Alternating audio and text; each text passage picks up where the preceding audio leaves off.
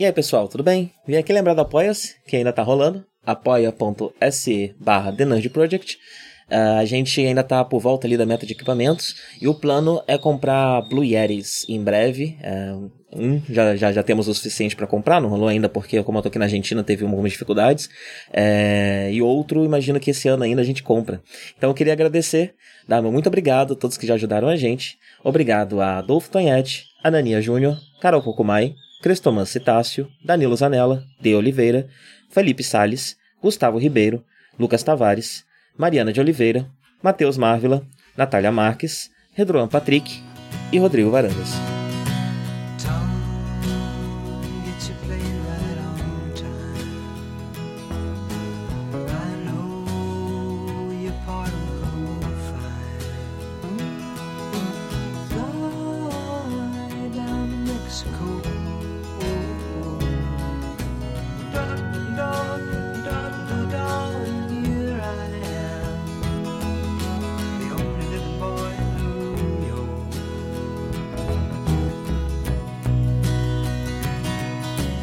Série que eu acho que a gente pode comentar também rapidinho, que ainda tá saindo, é a temporada nova de Discovery, né? É... Ah, Star Trek Discovery. Star Trek Discovery, sim.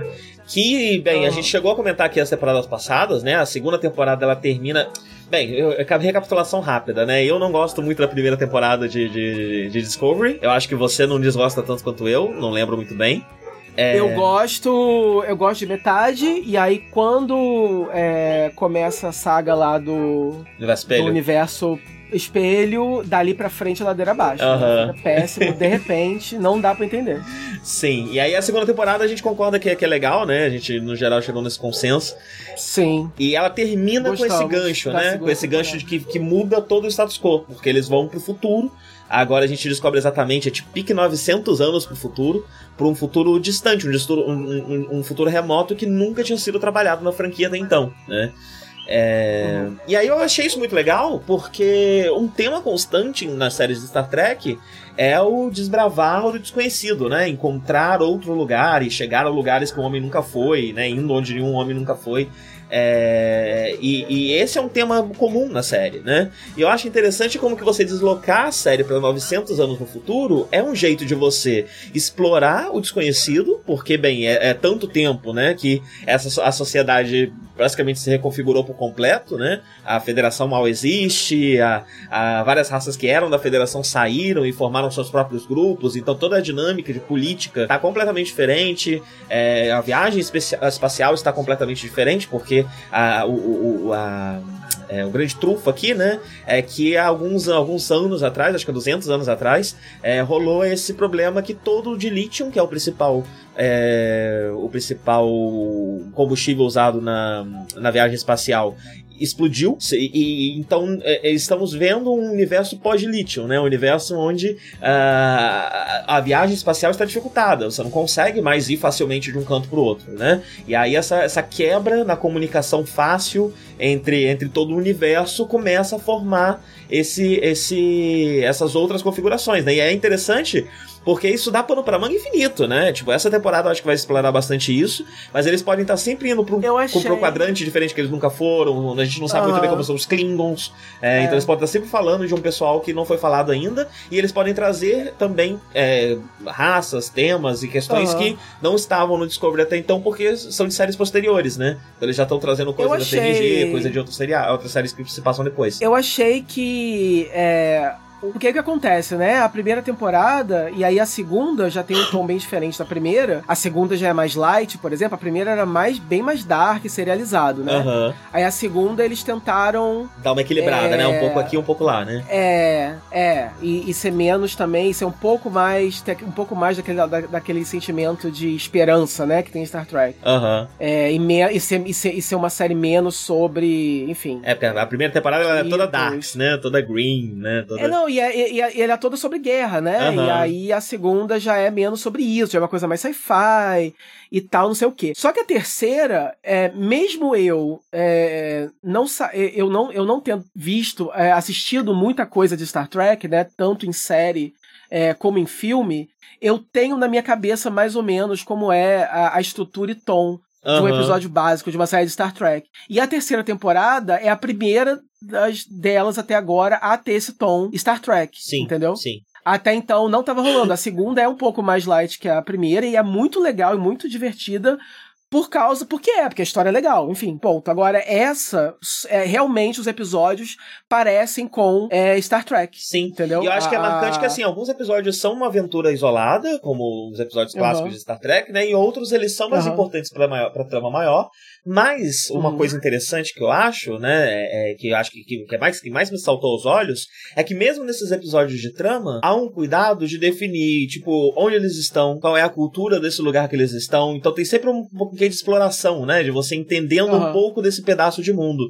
Mesmo que, uhum. que, que, que, o, que o episódio não seja só um monstro da semana, e sim algo maior uhum. da trama, tem sempre esse cuidado dele estar tá apresentando um pedacinho desse mundo que você ainda não conhecia até então, né? Aham. É, e, e, tipo assim, é, a mudança de tom ela, de um ponto de vista assim, só narrativo, ela é meio estranha. O que que acontece? Agora, é, eles estão procurando desenvolver mais os personagens, alguns secundários, uhum. desenvolver mais o relacionamento entre eles. Então, é, ela traz personagens, personagens novos e já, e já, Exato. já insere imediatamente aí... eles numa questão emocional, né? Você já conhece todas as questões dele profundamente. Não, mas mas aí, tipo assim, a coisa que, que eu achei, assim, que dá para criticar, mas assim, eu não me importei porque ficou legal, uhum. é que a mudança de personalidade do relacionamento deles foi muito brusca, né? É, contrasta muito com o que era antes, uhum. né? Essa Michael de agora, ela ficou muito mais light de repente, sim, e agora eles né? fazem piadinha entre si, e agora... Acho que a Jojo, então, né, assim, é, é a personagem que foi mais, mais aliviada, né? Ela era uma personagem é. muito complicada e agora eles estão mostrando um lado mais humano, estão humanizando ela de certa forma, é... até pra preparar pra série dela, eu imagino, né? É. Que ainda tá, tá, tá engatilhada, né? É. Menos, menos temos informações, não me surpreenderia, inclusive, se ela fosse cancelada, é. mas eu acho que parece ser pra testar as águas pra uma série dela. É. Mas aí, assim, né? O, a... Apesar dessas mudanças terem sido bruscas, é... eu acho que foi pro melhor, então eu não me importo, entendeu? Tipo, é... esses personagens são qu quase que novos, alguns deles, uhum. né? E tal. É... Né? Eles viraram outras pessoas, assim, tipo, né? A Michael é outra personagem agora. O relacionamento dela com Saru agora é uma parada um pouquinho diferente, né? Um pouco, ainda, ainda mais, assim, de, de carinho e família, uhum. e ao mesmo tempo de mestre-aprendiz, enfim. É, é, mas é, os dois eu acho legal, né? Mudou bruscamente, mas ao mesmo tempo faz sentido mas coisas que eles passaram melhor. e tal, né? Especialmente é, o Saru e a Banha parece ser melhor, o que mais então. se leva. Sim, também acho que mudou é, pra melhor. Sim. Sim, sim. E e assim, eu, eu não gostei muito, assim, eu não gostei muito no, nos primeiros episódios. Rola uma parada, assim, de adoração com a federação, uh que eu achei meio brega. Sim, foi meio pesado, sim. Aí, eu não sei se isso é normal de Star Trek, é isso que eu ia te perguntar, né? Isso é normal de Star é Trek? É normal em Star ou Trek, né? Ou é, a federação, ou é, é, inclusive, uh -huh. mesmo no fandom, né? A federação, ela é vista como esse, esse ideal, né? Esse mundo perfeito, pós-escassez e tudo mais, brega, né? Hein? Só que assim, é. ao mesmo tempo, de vez em quando, a série também aponta os problemas da ideia da federação, né? Porque a federação ela tá muito é, ligada, muito enraigada no, nesse uma coisa meio destino manifesto, meio colonizadora, né? Uhum. É, que não é esse mar de rosas, né? Que, que, que, normalmente a federação é pintada. Então, quando você vê essas manifestações até quase meio ufanistas, né? Em relação à federação, é, hoje em dia, eu não sei, também me, me, me deixou meio incomodado, assim, meio, meio... E eu achei, é, e assim, e, e, e tipo assim, das mudanças bruscas... Porque assim, eu acho legal é, a federação essa... ser um, uma esperança, né? Eu acho interessante a, a federação ser um, um norte, é, de, de, de, ter uma, uma conduta, né? Um código é, a ser Sim. seguido. Né? Eu acho isso interessante, algo interessante dentro de Star Trek, né? Mas eu acho que a série pesou um de pouquinho... Ter uma ideologia. É, né? e meio que, nessa... Acho que é mais a, até a iconografia utilizada, essa, esse fetiche com bandeira, né? Umas coisas que, que, que, que, tipo, ressaltam no fim das contas o lado negativo da federação mais do que o lado é, positivo da, da federação. Remete né? a uma. Remete a uma parada muito. É, muita, tipo, ultranacionalista, esquisita, entendeu? Sim. Remete a uma parada, esse negócio de amor à instituição, eu não gosto muito Sim, eu acho não. que pode ser trabalhado, é... eu acho interessante, mas ainda, especialmente quando se usa símbolos tão fortes como uma bandeira, né? Umas coisas assim, é, fica meio, meio, sei lá, eu achei meio errado, meio esquisito. Tá? Desceu meio atravessado. Eu acho interessante. Não, assim, eu acho interessante que eles sejam idealistas. Uhum. E que os personagens tenham. É, eu acho, acho assim, apesar de eu ser, eu, eu, é, de, ser, de eu ser meio cínico, eu acho bonitinho eles terem essas coisas de serem super-heróis mesmo. No sentido de que eles estão lutando por um ideal maior e tal. E estar ali naquela nave não é só o emprego deles, entendeu? Uhum. Eles realmente se foram pra federação porque eles têm um ideal. E pá, isso eu acho maneiro. Mas eu acho que a forma como foi feito na série é, eu acho que eles tentaram ressaltar, como não teve muito disso nas duas primeiras temporadas, uhum.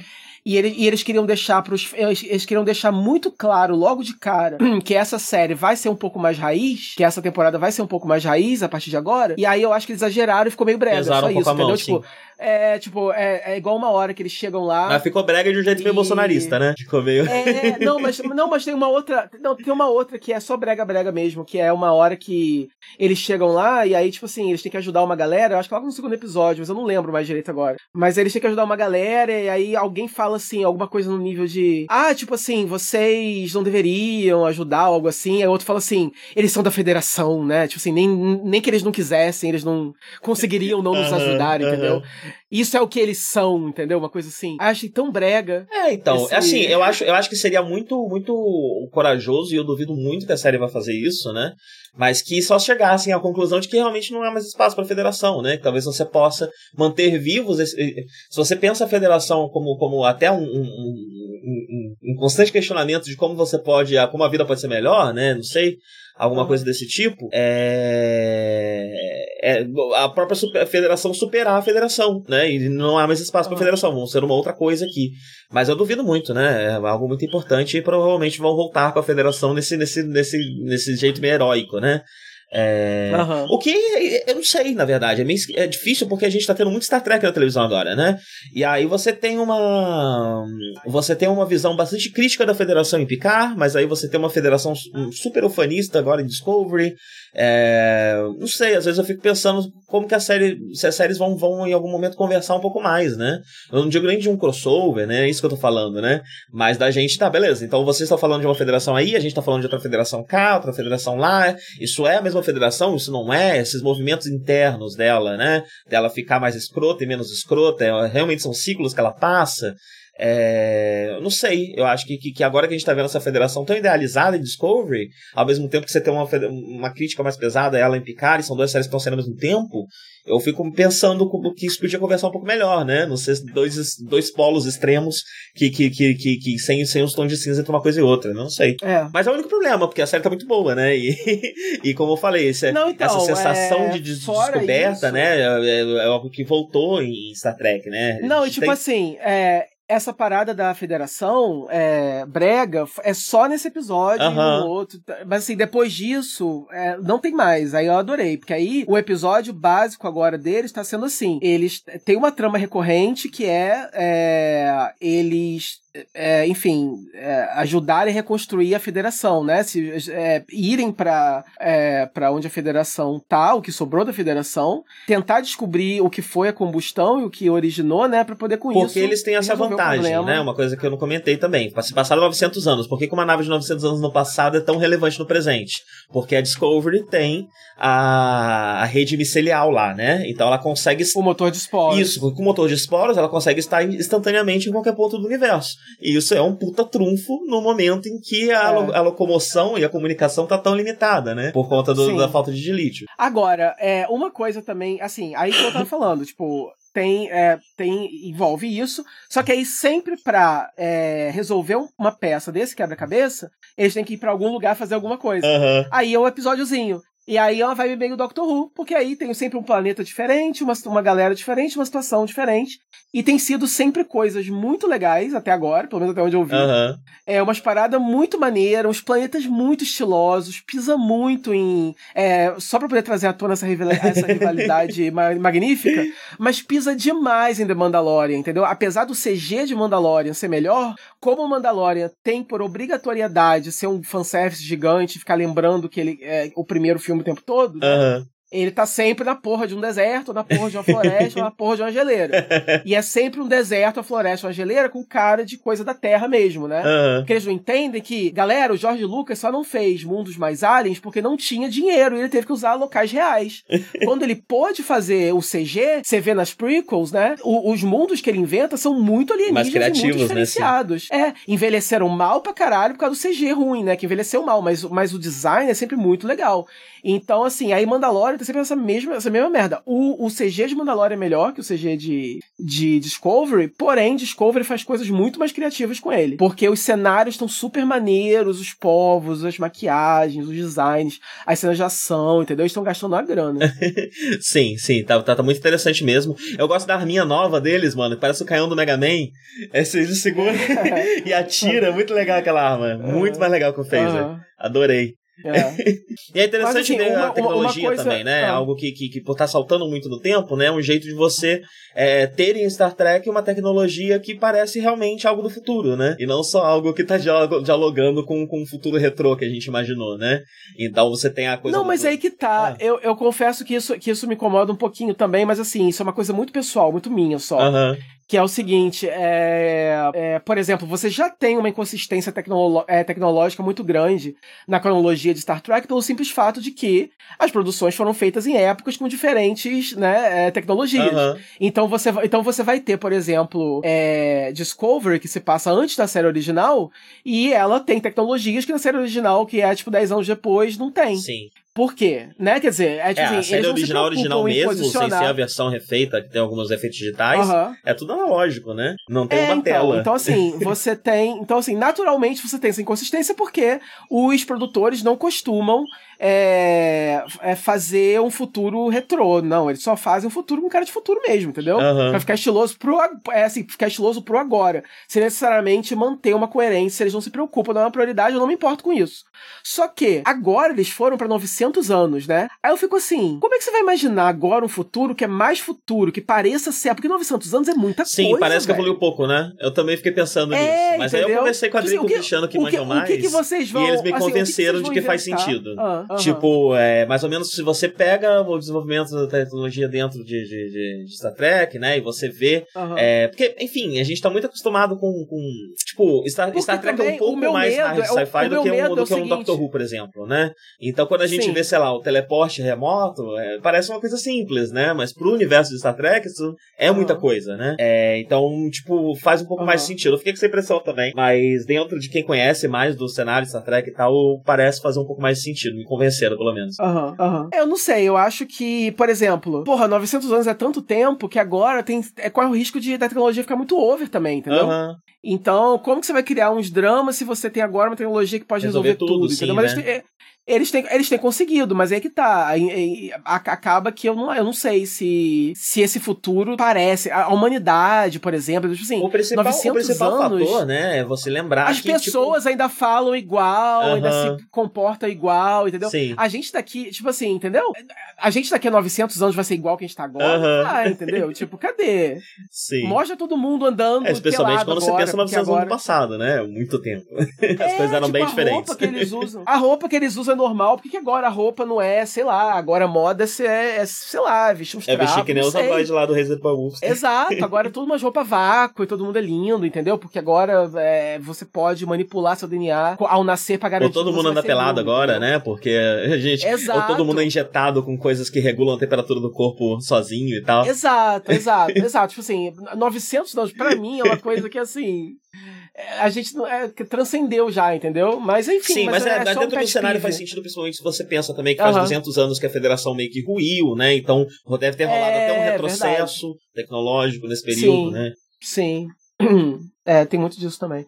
Eu achei corajoso colocarem esse finale para a Federação estabelecido no canon agora, porque agora qualquer série que, né, isso é, agora, assim, é, eles, nunca vão, eles nunca vão né? voltar ainda no tem, tempo. tipo, se é, você pega a série mais próxima de, de, de, de, Discovery, você ainda tá, tipo, uns 600 anos no passado, né, então é. ainda é um puta espação, mas sim, sim. Mas o que eu quero dizer é, tipo assim, é, um, é, uma, é uma coisa assim, é um final da Federação, então, de qualquer forma, toda série, qualquer coisa relacionada a Star Trek agora, que for, lanç, que for ser lançado, a gente já sabe o que que vai acontecer com a federação, então não sei se isso. Sei lá.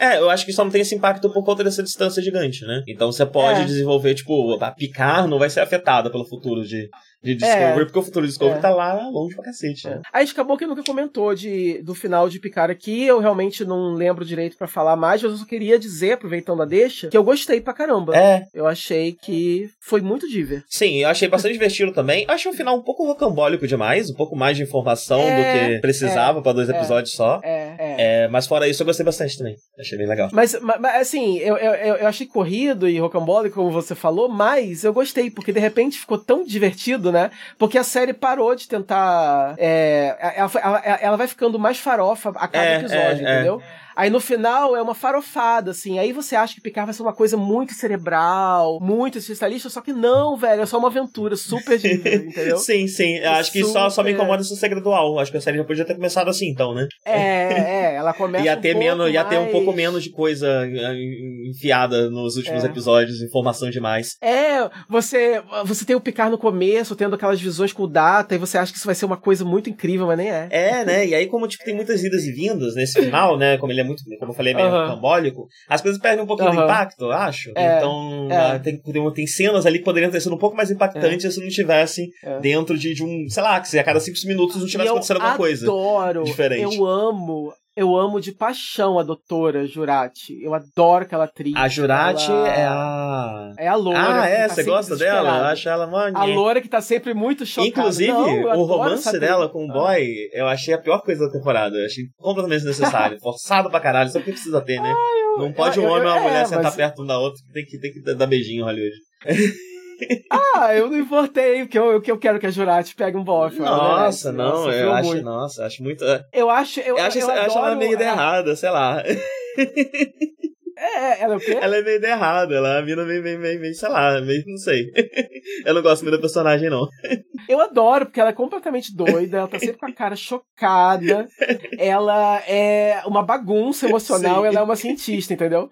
E... Eu acho que é isso, eu espero e... um arco emocional dela, né? espero que a segunda temporada trabalhe ela, sei lá, indo pra algum ah, lugar, sim, que não seja só sim. uma pilha de, de, de ideia errada, de, de fazer é, então, doideira, então, é isso. O, é, é, o, o roteiro usa que ela um pouco como, como a Ban, né, também, né? A Ban também é assim. É a máquina de dar errada, né? De fazer bosta. Quem? A Burnham, a Michael Burnham. Ah, sim. São, são duas, são duas personagens que têm essa coisa em comum, de, de serem completamente piradas. Elas fazem simplesmente a primeira coisa que dá pela cara da telha e é isso. é. ai, ai. Vamos parar esse. E tem a personagem, ah, tem a personagem nova, tem a personagem, é, um personagem um homem trans, né? Eu, aí eu não sei. Ah, no Discovery. Porque, é. Eu, eu, pelo que, pelo aí eu não sei se, se eu gostei do que fizeram ou não. Olha, ó, eu vou, talvez seja um pouco de spoiler, então se você não quer um pouco de spoiler de Discovery, acho que tá na hora de parar. Mas me, me incomoda um pouco, né, essa, essa, essa insistência da série em ter um, um casal LGBT que um tá dentro da cabeça do outro, eles estão meio que que é que separados. Entendeu? Né? E eu não sei, tipo, é interessante. Tipo assim, beleza. E você... aí é legal que a série tá usando isso eu pra achei juntar os que eles já tivessem... né? Pra fazer o Stamets se aproximar uhum. de, de, dessa personagem. Que, pelo que eu entendi, chamam de Xi, uhum. apesar de ser uma personagem não binária, pelo que eu entendi. É... Mas eu acho que, que aceita o pronome Xi porque os personagens costumam chamar de Xi. É... é... eu achei que ela fosse cis, porque todo mundo chamava de Mas eu acho que a então... atriz é não binária, eu não tenho certeza. Ah, é, tá. É, e aí eu não sei se a, se, se, a atriz também usa X, né? Então eu tô chamando de atriz por causa do personagem, mas não sei. É. é... Eu acho que o. Eu acho que o namorado é uma pessoa trans. Ah, é? Apesar. Porque eu lembro, eu lembro que a história personagem... é que tinha um personagem não binário e um personagem trans nessa temporada. E aí eu achei ah, que era o casal, entendeu? Ah, então. Ah, tá. Mas não sei. É porque o. é porque o rapaz é bem andrógeno, aí eu imaginei que talvez ele fosse não, é, não binário na vida real. Aham. É, não tem esses detalhes, não sei quem quer quem não. Mas, né, tem esse problema da série. E aí a série fica usando isso para trazer os temas para perto desses personagens, como se o fato deles é. serem LGBT já não seja motivo suficiente para eles serem amigos. Exato, exato. E tipo assim, depois do que eles fizeram com é, a cagada que eles fizeram, né, com, com ele e o marido, e que depois desfizeram, graças a Deus, aí fazer Fica trazendo isso, né? Pra quê? Esquece isso. Você não Sim. aprendeu? Além de, ser, além de ser um plot repetido, ainda por cima é com LGBT de novo? Sim, então assim, eu, eu até Pra falar, pra falar real, se a gente não tivesse tido Stamets, eu até ia gostar. Porque eu, eu achei interessante, achei ah. que é um, né, mexe com os trios de um jeito interessante, é uma é raça poético, que a gente tinha visto. É poético, é, poético, é bonitinho. É, é não é. sei, eu ainda quero que se desenrole de alguma forma, não, enfim, né? Não sei se você quer esse personagem pra sempre na cabeça das pessoas. Porque assim, é um jeito de manter o personagem LGBT casto, né? esperança... né? Ele, tipo, ele, ele, Exato, tá, ele tá casado, entendeu? ele viu um viúvo, meio que pra sempre, né? É o que a gente falou no, na época, quando o, o outro morreu, é o que a gente comentou, né? Tipo assim, tomara que. Porque a gente não fazia ideia que eles iam ressuscitar o cara, né? E aí, quando começou o rolê do, do Stamets ficar tendo visão com ele, Aí eu falei assim, ai pronto, né? É uma forma de manter, é, de garantir que ele não vai ter outro relacionamento uhum. gay, né? Porque aí vai ser um motivo aceitável, porque olha, ele ainda é apaixonado pelo homem, amem isso, entendeu? Só que não. Se for para matar, então que ele siga em frente e conheça outra pessoa, entendeu? Pois é, e aí as é... opções que tem agora é só esse personagem conseguir voltar de alguma forma ou seguir em frente, né, com a morte. É, então, o que eu espero é que, da mesma forma que fizeram o outro voltar, talvez o Stamets, come... talvez role uma trama em que o Stamets Se tente de alguma aí, né? forma... Mas ao mesmo tempo, né, pra que, que você inventa um personagem que você vai reviver Tipo, você não fica revivendo o personagem o tempo inteiro, né? Porque isso vira um recurso barato é. para tirar qualquer peso é. de, de, morte, de perigo, é. né? E aí você vai criar um personagem que sua ideia já é de cara já reviver um, personagem morto? Eu acho que eu acho que a única forma que eu consigo ver essa trama prosseguir de forma interessante é se o arco for é, a a, a, a, que tá viva, né? Uhum. É, superando o namorado e eventualmente dizendo adeus. Que é uma coisa que a gente pensou que pudesse acontecer com os Stamets, né? Se, se, é, se o Rio não tivesse é, entendeu? Que o, o arco o arco tem que ser, eventualmente. Assim, infelizmente vai sacrificar, porque eu, eu gostei muito do personagem. E gostei muito do ator. Uhum. Então, a vontade é que volte também, né? Porque sim, eu também gostei. É que volte, entendeu? Mas, infelizmente, mataram. Então, você vai ter que morrer. Agora, infelizmente, vai ter que morrer, entendeu? Ficar usando esse negócio de gente que fica, gente, gente personagem morto que fica aparecendo pro cara, eu não gosto disso, não.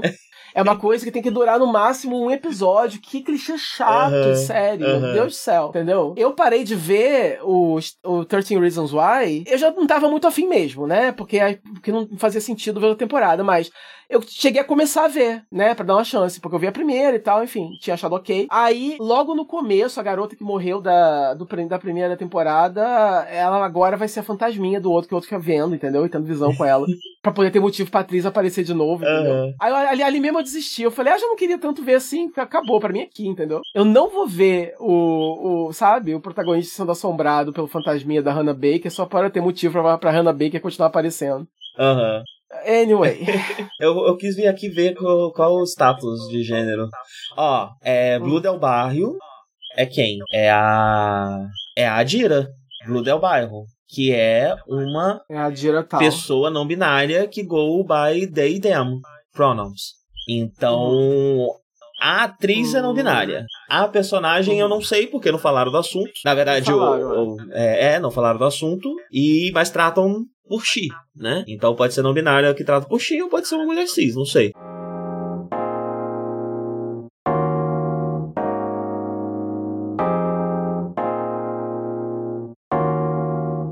Olá. Olá, né? e esse, esse bloco a gente tem certeza que vai estar no meio do programa. É. Então esse não faz sentido nenhum a gente tá dando ah, lá. É? É, ah, é verdade, é, porque, porque, a gente veio outro antes. a gente acabou de conversar ah. isso. Ah, eu tô muito. Eu tô muito Se distraiu. Eu tô muito na tá merda. Tá difícil. Hoje eu tô muito na merda. Tá difícil, A semana mano. inteira foi muito ruim. Eu tô muito na merda. E é isso. É... Mas vamos lá. Aqui é pra gente Força. animar. Força. tá difícil, mas a gente consegue. É... Ainda mais porque o assunto é uma coisa que dá esperança. É uma série que é pra inspirar a gente. A para que para que eu tô me perdendo no, na, na, na, conjugação verbal aqui para nos inspirar a, a, a sermos melhores. Melhor. Eu tô me sentindo é Inês Brasil agora, para que nós está, está correto. Para que nós o que você falou está correto. Para que nós sejamos pessoas melhornos. Você só falou a frase certinho mesmo. Não teve isso aí. Ah, tá. é... E aí é isso, né? Que é Star Trek, que é no CERN é isso, né? Mas aí que aí em Discovery eu acho que de vez em quando eles exageram um pouco nisso, né? Foi meio nossa, né? né? Foi, foi, foi nessa temporada então, mano, aquele negócio da bandeira e pá, foi é, meio... o na assim, é... Star Trek. Não lembro se a gente falou isso no bloco anterior, talvez a gente se a repita. Gente falou. Não, a gente. Mas quem, eu lembro quem tá ouvindo tá acostumado. Eu lembro que no começo a gente reclamou um pouquinho. Bom, pelo menos eu falei um pouco da. A gente, a gente começou falando um pouco do contraste, que, que foi bem é, visível, perceptível, de tom a mudança de tom da, dessa temporada para as uhum. outras. Como a primeira temporada ainda tinha muito das é, dos dedos do Brian Fuller e da versão que ele queria dar para Star Trek. Como isso foi mudando um pouco na segunda temporada e como essa terceira veio pra é, meio que mudar totalmente pra uma coisa mais Star Trek tradicional mesmo, né? É, e como talvez uhum. agora esse final da terceira indique uma quarta temporada que seja ainda mais estruturada nos, é, no, nos moldes das temporadas mais clássicas mesmo, que é uma parada mais é, cada vez menos é, serializada mais episódica e mais, episódica. mais um tom realmente mais próximo da clássica, com mais humor, mais leveza, um tom mais esperançoso, mais idealista, mais é, sem é, é, é, que se leva menos a sério, né? Mas ao mesmo uhum. tempo com uma pendendo assim com é, com muita propensão a um melodrama meio brega às vezes, né? É, é, é, é, exagerado, né? Muitas vezes. Eu acho que às vezes ele eles, eles têm bo boas ideias de como introduzir dramas para os seus personagens, mas eu acho que para chegar lá, para chegar no ponto dramático que eles querem, eles arrumam alguns atalhos que fazem com que seja um pouco corrido, aí acaba ficando um pouco forçadinho, entendeu? Então, uhum. eu acho que aí, por exemplo, eu descobri na internet, aí eu acho um pouco de preconceito mesmo, até machismo, mas eu descobri na internet que a Michael é considerada uma protagonista chorona demais. Chorona? Chorona. É, é, ela é um meme porque ela é uma protagonista chorona. Tem vários memes. Meu Deus! Esse é um meme importado dos Estados Unidos, né? Mais uma maldição que os americanos nos, nos é, impuseram, que é o seguinte, nos Reddits, nas coisas, o meme americano é uma desgraça, né? Americano é ruim até pra fazer meme. Eles são super sem graça, os memes deles. e alguns a gente importa, sei lá por quê. Os nossos são tão melhores. É, os nossos memes gays, né? Os memes LGBTs brasileiros são bons. Os nossos memes héteros, a maioria são sem graça. É, e meme americano são todos sem graça. E meme hétero brasileiro importado de meme americano é o supra-sumo sem graça. É. e aí os grupos e, e, enfim, de Star Trek brasileiros são é, infestados de, de memes americanos traduzidos e muitos deles giram em torno do, do, fato de que Star Trek Discovery não é Star Trek. Aí, né, Snore, né? Tipo, vamos, né, enfim, não tem nem o que falar. Uhum. E, e, que a Michael chorou, né, o que é ridículo. E aí, uma vez eu fui argumentar Gente. que isso era. Isso não tinha base, né? E aí o fã teve a coragem, né, de assumir o quão. No final dessa terceira temporada, ela é quase um herói de filme de ação dos anos 80, né? Ela, ela é o Bruce Willis. ela é o Charles Bronson, ela é, né? Não, o, ela Bruce é, Willis, ela sim. é o Bruce Willis em Duro de Matar, né? Ela é Uhum. Foi, foi, claramente inspirado de, em, em Duro de Matar um. É, né, que é ela presa na nave sozinha, tentando, né, é, escapar da situação uhum. por conta própria ali. Mas é isso, enfim. Aí o fã, o fã teve a pachorra de admitir o quão loser ele é, me colocando, velho, uma, um chart. Alguém se deu o trabalho de botar um chart mapeando o quanto que ela chora por episódio comparado o quanto outros protagonistas. Algo assim, eu nem lembro o que, que era. Eu sei que eu não me deu o trabalho de, li, de ler, eu só dei uma risada, né? e falei, meu Deus, eu não acredito, né? Tipo, eu não vou nem, assim, perder meu tempo. Porque é aí que acontece, é o tipo de coisa que para você até verificar a veracidade disso, você tem que ser mais loser do que o cara que fez isso. E, e, aí e a própria como. veracidade disso é irrelevante, Exato. né? Exato. Porque, enfim, vai da, vai do material, da época que o material tá sendo construído, Exato. do tipo de, de, né, o machismo, como você falou, uma série de coisas que estão em cima não só da análise, como da produção do, do, do, das séries, né? Então... É, mas é assim, machismos à parte, a série tem sim uma certa afeição ao melodrama muitas vezes e mas assim não é sempre, né? Então tem altos e baixos assim, né? Então mais pro final são momentos, são né? Momentos, são momentos é. e normalmente são nesses momentos grandiosos, né? Então no é. finale ou né quando ela ela reencontra com a Federação, então são esses pontos que costumam passar a fronteira ali do prega mesmo. É, né? mas a, a, mas aí assim é, eu lembro que é, quando a gente falou, eu acho que tinha passado é, uns três. Eu tô aqui me esforçando para lembrar algo que os ouvintes acabaram de ouvir, né? eu acho que a gente já tava mais pro meio. Acho que foi tipo o episódio 6 ou 7. É eu sei que não. foi antes. Foi isso tudo, não, não, Porque eu lembro que eu vi coisa pra caramba depois. Eu acho que deve ter sido uns quatro episódios, assim, porque eu sei que quando, eu, quando a gente gravou, eu tava meio reticente, assim, mas aí logo depois eu lembro que eu vi uma série de episódios muito legais, é, uhum. incluindo é, o episódio de introdução, é, da, da parada lá do simbionte e tudo aquilo, eu não conhecia é, é nada disso, é porque eu nunca uhum. vi esses episódios das séries clássicas, então eu não conhecia. Os trios, né? É, não conhecia esses, esses conceitos, então eu gostei bastante disso tudo. Eu não sei se a gente chegou a comentar, acho que não. Acho que isso, eu cheguei a comentar com vocês Não, acho off. que a gente já chegou a falar é, dos trios, eu não. Eu conversei com você em off e tal. É, então eu gostei disso tudo e tal. Aí, é, caminhando pro final só, é que eu tive alguns é, outros problemas com alguns episódios. Mas aí no final eu curti de novo e tal. E apesar de ter tido alguns momentos bregas no final também. Sim, uma coisa que eu lembro que a gente comentou porque a gente não sabia muito bem, e porque a série demora um pouco para tocar nesse assunto, né? É a não binariedade de Adira, né? É, na época, os, os personagens ainda estavam tratando no feminino. É, e a gente perguntou, se você perguntou, né? Se, se isso eram personagens que não sabiam, o que exatamente estava acontecendo. Uhum. E assim, eu, eu, eu, eu, não sei, a impressão que eu fiquei é que ela parece. É, Elo parece estar passando por um.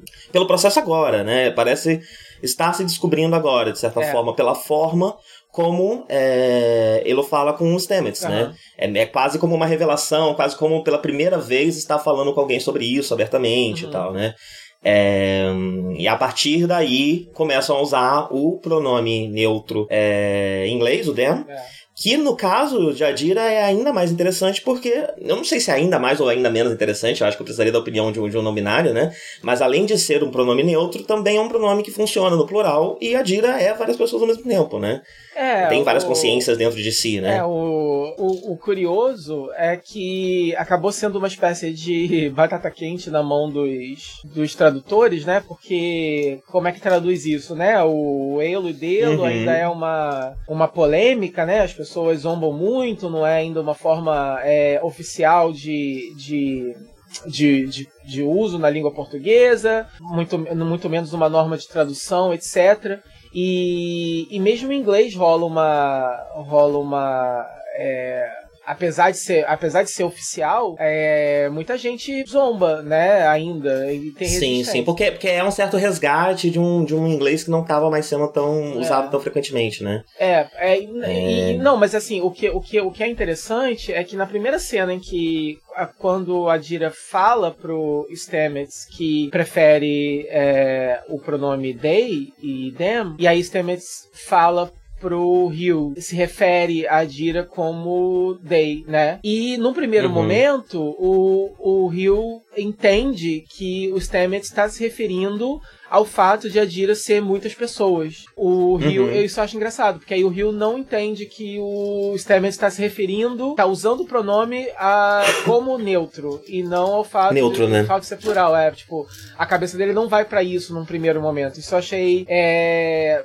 enfim, achei curioso no, só, no, no, no nível puramente linguístico mesmo, assim, achei interessante. E aí nesse momento na legenda em português é, realmente eles, eles, eles legendam no plural. E aí, beleza, porque aí é, realmente essa é a intenção do texto original, né? Porque realmente. Mas aí depois eles mudam pro Elo? Então, aí que acontece? Aí depois vira uma espécie de salada. Porque num primeiro momento, nos episódios seguintes, eles continuam se referindo no plural, sempre que se referem a Dira, aí fica uma bagunça, porque aí eu acho que quem tá assistindo tá por fora fica meio confuso. Aí você fica assim, bom, tá se referindo ao, no plural, mas aí meio que funciona, porque porque realmente, né, tipo assim, é, é, é meio que uma trapaça, porque aí você não precisa se referir no feminino, mas. É... Eu acho que, pode... pelo, pelo que eu lembro do texto, isso meio que anula a questão da nominalidade completamente, né? É, tipo assim, você meio que foge da responsabilidade de ter que lidar é.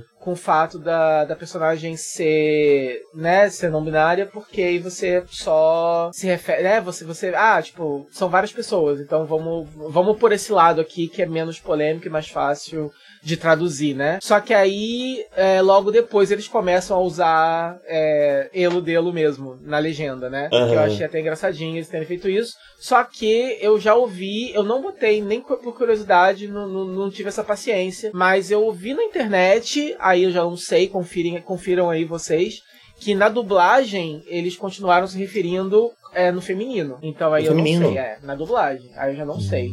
Uhum. Então é uma confirmação.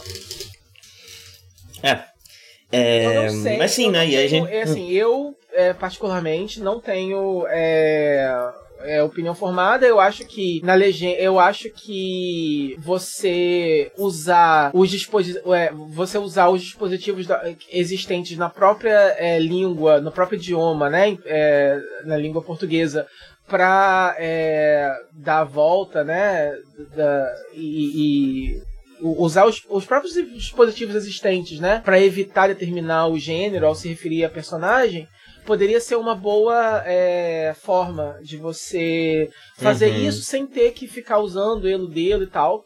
É, porém, eu entendo que isso é muito complicado porque é, muitas vezes isso faz com que as, as sentenças fiquem muito longas e quem está legendando tem um limite de caracteres, tem várias regras para você legendar, não é fácil. É, tem limite de caractere que você pode usar por vez, tem um tempo determinado que cada frase pode aparecer na tela antes de começar a outra. Tem várias regras, né, que você precisa ter para poder e às vezes você usar isso não é viável. Você precisa realmente determinar às vezes usar só o pronome mesmo. E aí você não pode fugir, ou você vai ter que usar o feminino ou o masculino, ou você vai ter que usar o elo dele mesmo. Aí nesse caso eles só resolveram usar o, o elo dele. Daí eu acho que é o mais correto mesmo, no fim das contas. E aí quem quiser ficar irritado que fique.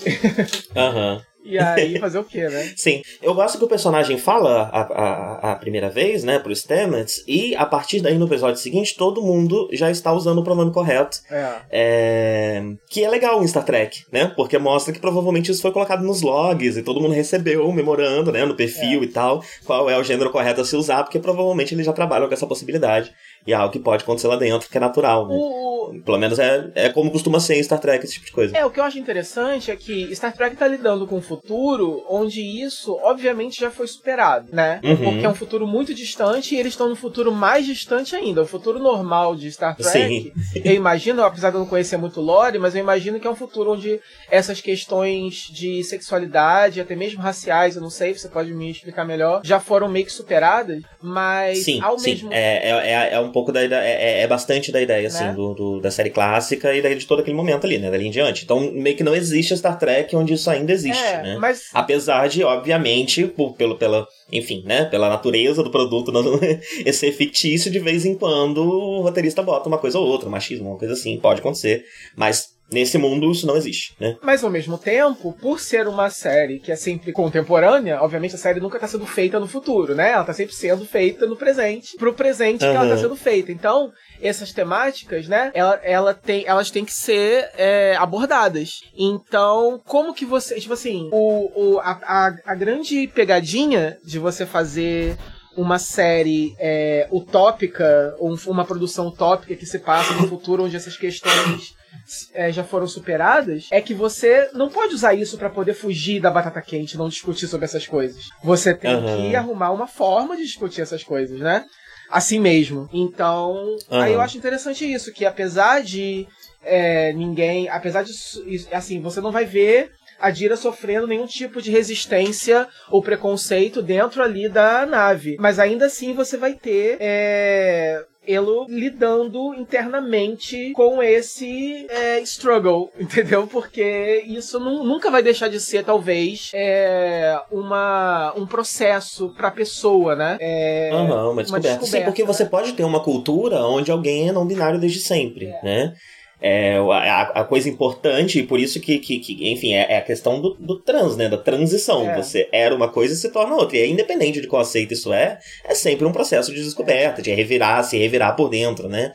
Sem contar que eles estão, por exemplo, mesmo que você esteja lidando ali uma federação de planetas, então. Você. É, inclusive, eu até coloquei de uma forma errada aqui, eu acho, né? Você, você é, é, é encarado de uma forma e resolve performar o que normalmente é o gênero oposto do qual você é colocado. Enfim, um gênero uhum. que difere do que normalmente a sociedade está vivendo até então, né? É uma questão de performance, não é de transformação exatamente, né? Mas a transição do, de, de, de, uma, de uma performance para outra, de um, de um de socialmente ser enxergado de uma forma para ser socialmente enxergado de outra. Uhum. E também você tem, é, de qualquer forma, você está lidando ali com uma galáxia muito grande, então você tem ali formas também de usar é, diferenças de, de, planetas diferentes vão ter seus, suas próprias seus próprios problemas, suas próprias diferenças, e ali você pode usar isso como metáforas, né, para poder apresentar, é, representar problemas que a gente enfrenta no nosso mundo de agora, né? Só que ali naquele futuro tá sendo representado daquela outra forma, por exemplo. Enfim, você tem, por exemplo, a diferença ali entre é, Romulanos e. É, como é que é o nome? Dos vulcanos. vulcanos. né? Então, não sei, mas. É que agora, nesse futuro, né, a gente vê uma, uma, é, uma junção dos dois. É, mas mesmo nesses futuros onde todo mundo já alcançou uma paz, ainda assim você tem formas de representar é, essas questões, né? Como enfim, diferenças de, ideológicas e de, né, enfim, racismo, machismo, coisas assim. Até mesmo em futuros onde essas questões foram superadas, você tem formas de mostrar isso persistindo de alguma forma e botar isso em discussão, enfim. Sim. Eu queria continuar falando de Adira, mas aí eu acho que eu já entro um pouco no território de spoilers. Eu acho que até agora a gente não deu muitos spoilers aqui, né? Uhum. Mas até pela natureza desse review, que é uma continuação do review anterior, a gente vai falar mais da metade pro fim da série, uhum. né? É, então, tem alguma coisa que você queira falar antes que com certeza não tem spoiler? Ou vamos, vamos entrar já agora Olha, liberar? Enfim, é só pra dizer que essa temporada eu, eu gostei dela. Como eu falei, acho que as piores partes mesmo é, é, é, uma questão, é, uma, é uma questão de gosto pessoal. Eu, particularmente, achei que algumas escolhas de roteiro foram um pouco melodramáticas demais. Eu acho que. Mas não chegou a atrapalhar, é uma questão só de momentos em certos episódios. Uhum. É, o finale. E que justamente por vir nesses momentos grandiosos, como um finale e tudo é. mais, me dá ainda mais vontade de que aqui, daqui em diante a série seja cada vez mais episódica. É, porque ela é mais forte quando ela é episódica, ela é mais forte quando Sim. ela é uma aventura num planeta, quando ela é uma coisa assim. É, eu até gostei da narrativa central dela, eu gostei da combustão, da trama da combustão. É, eu gostei da, do motivo da combustão, foi meio controverso, eu gostei. Eu imaginava que fosse algo assim, eu imaginava que não fosse algo muito grandioso. Eu gosto uhum. do conceito é, de ser algo íntimo que, que, que, que, gera um efeito dominó, que é uma coisa, enfim, eu gostei. É, eu, mas eu achei a execução um pouco melodramática demais, então o fato de. É, tipo assim, é, o final é quase que. Entre, é, é, é, um. É, é, são três episódios finais que são interligados, né? E aí o antepenúltimo uhum. episódio eu não gosto muito, infelizmente. Eu acho ele muito. É, muito chororô, exagerado demais. Uhum. Assim, Mas é uma coisa meio pessoal, talvez outras pessoas assistem e não achem tanto, não sei. É. que mais? Eu achei que. Se parece um pouco com algumas coisas que você encontra até na própria franquia, é. né? É, você tem episódios bastante sentimentais nas séries anteriores e bastante melodramáticos uhum. mesmo, do jeito que você tá colocando, uhum, né? Imagino. É. E, e, até faz um pouco parte do gênero, né? Já que é uma questão utópica. É. Então, né? Enfim, você, você expor seus sentimentos é. e tratar eles, enfim, eu acho que combina com Star Trek. Sim. Mas eu entendo o que você tá falando. O costuma me Esse tipo de exagero e de, de, de breguice costuma me incomodar mais quando é sobre a federação, uh -huh. quando é sobre um sentimento mais ufanista uh -huh. e tal. Quando é sobre os personagens, eu entendo. Eu acho que cabe muito uh -huh. bem em Star Trek. E especialmente quando é pontual, né? Quando não é o tempo todo. É, é. Não sei, tipo. Talvez eu tenha que me acostumar, talvez é justamente por não ser muito exposto à franquia e conhecer ela. Eu conheço mais a franquia mais por essa ótica um pouco mais cínica, que são os filmes novos da, da linha Kelvin. É, uhum. Eu vi muito pouco da. né? Eu vi muitos episódios soltos, poucos episódios soltos da série clássica. Eu vi um ou dois filmes só dos. Né, das, do, com a. Com a com o elenco clássico também. Então talvez eu não seja tão exposto assim ao tom da série clássica. E agora que eles estão resgatando, é, eu, eu acho que esse tom, ele é especialmente. Um talvez eu esteja falando bobagem, porque eu, eu também não consumi extensamente, mas vi alguns episódios aqui e ali, e eu considero que isso se encaixa ainda mais com a TNG, uhum. que é essa geração específica de Star Trek parece ter um pouco mais desse sabor de vez em quando, pelo menos dos episódios que eu vi. Uhum é, me parecia ser o que mais se encaixava com isso. Uhum. É, eu achei, eu achei também que e isso também é uma questão de se acostumar. Eu acho que essa temporada ela é uma espécie de, de é o que acontece. Eles eles estão tentando abrir o leque assim de possibilidades e, e começar a transformar a espalhar um pouco mais assim para os outros personagens assim né os, os é, transformar eles mais numa equipe e, e aumentar uhum. as amizades e tudo mais só que aí também. Que é também é um retorno a Star Trek, né? Uma das coisas mais esquisitas de é... Discovery sempre foi que você não tem a tripulação. Você tem essas duas ou três pessoas aqui que estão mais nos holofotes, e é isso, né? É, e, e aí acontece, eles do nada agora são todos muito amigos, a gente comentou isso também da outra vez, né?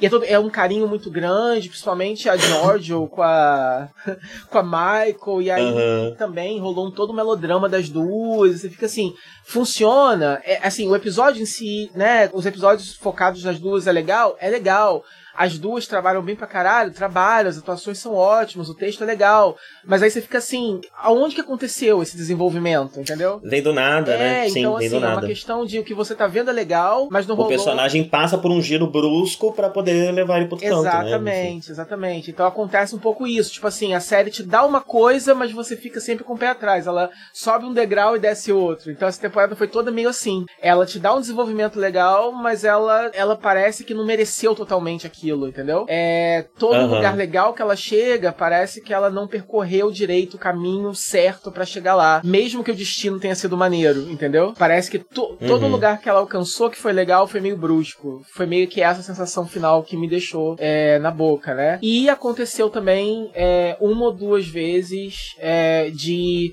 personagens que são meio que ninguém, aí dão um desenvolvimento super legal para ele e ele sai da série. Aham, uhum, sim. Porra, o que aconteceu? Aconteceu isso temporada. E sim, às vezes quem ficou ainda não teve, né? é. né?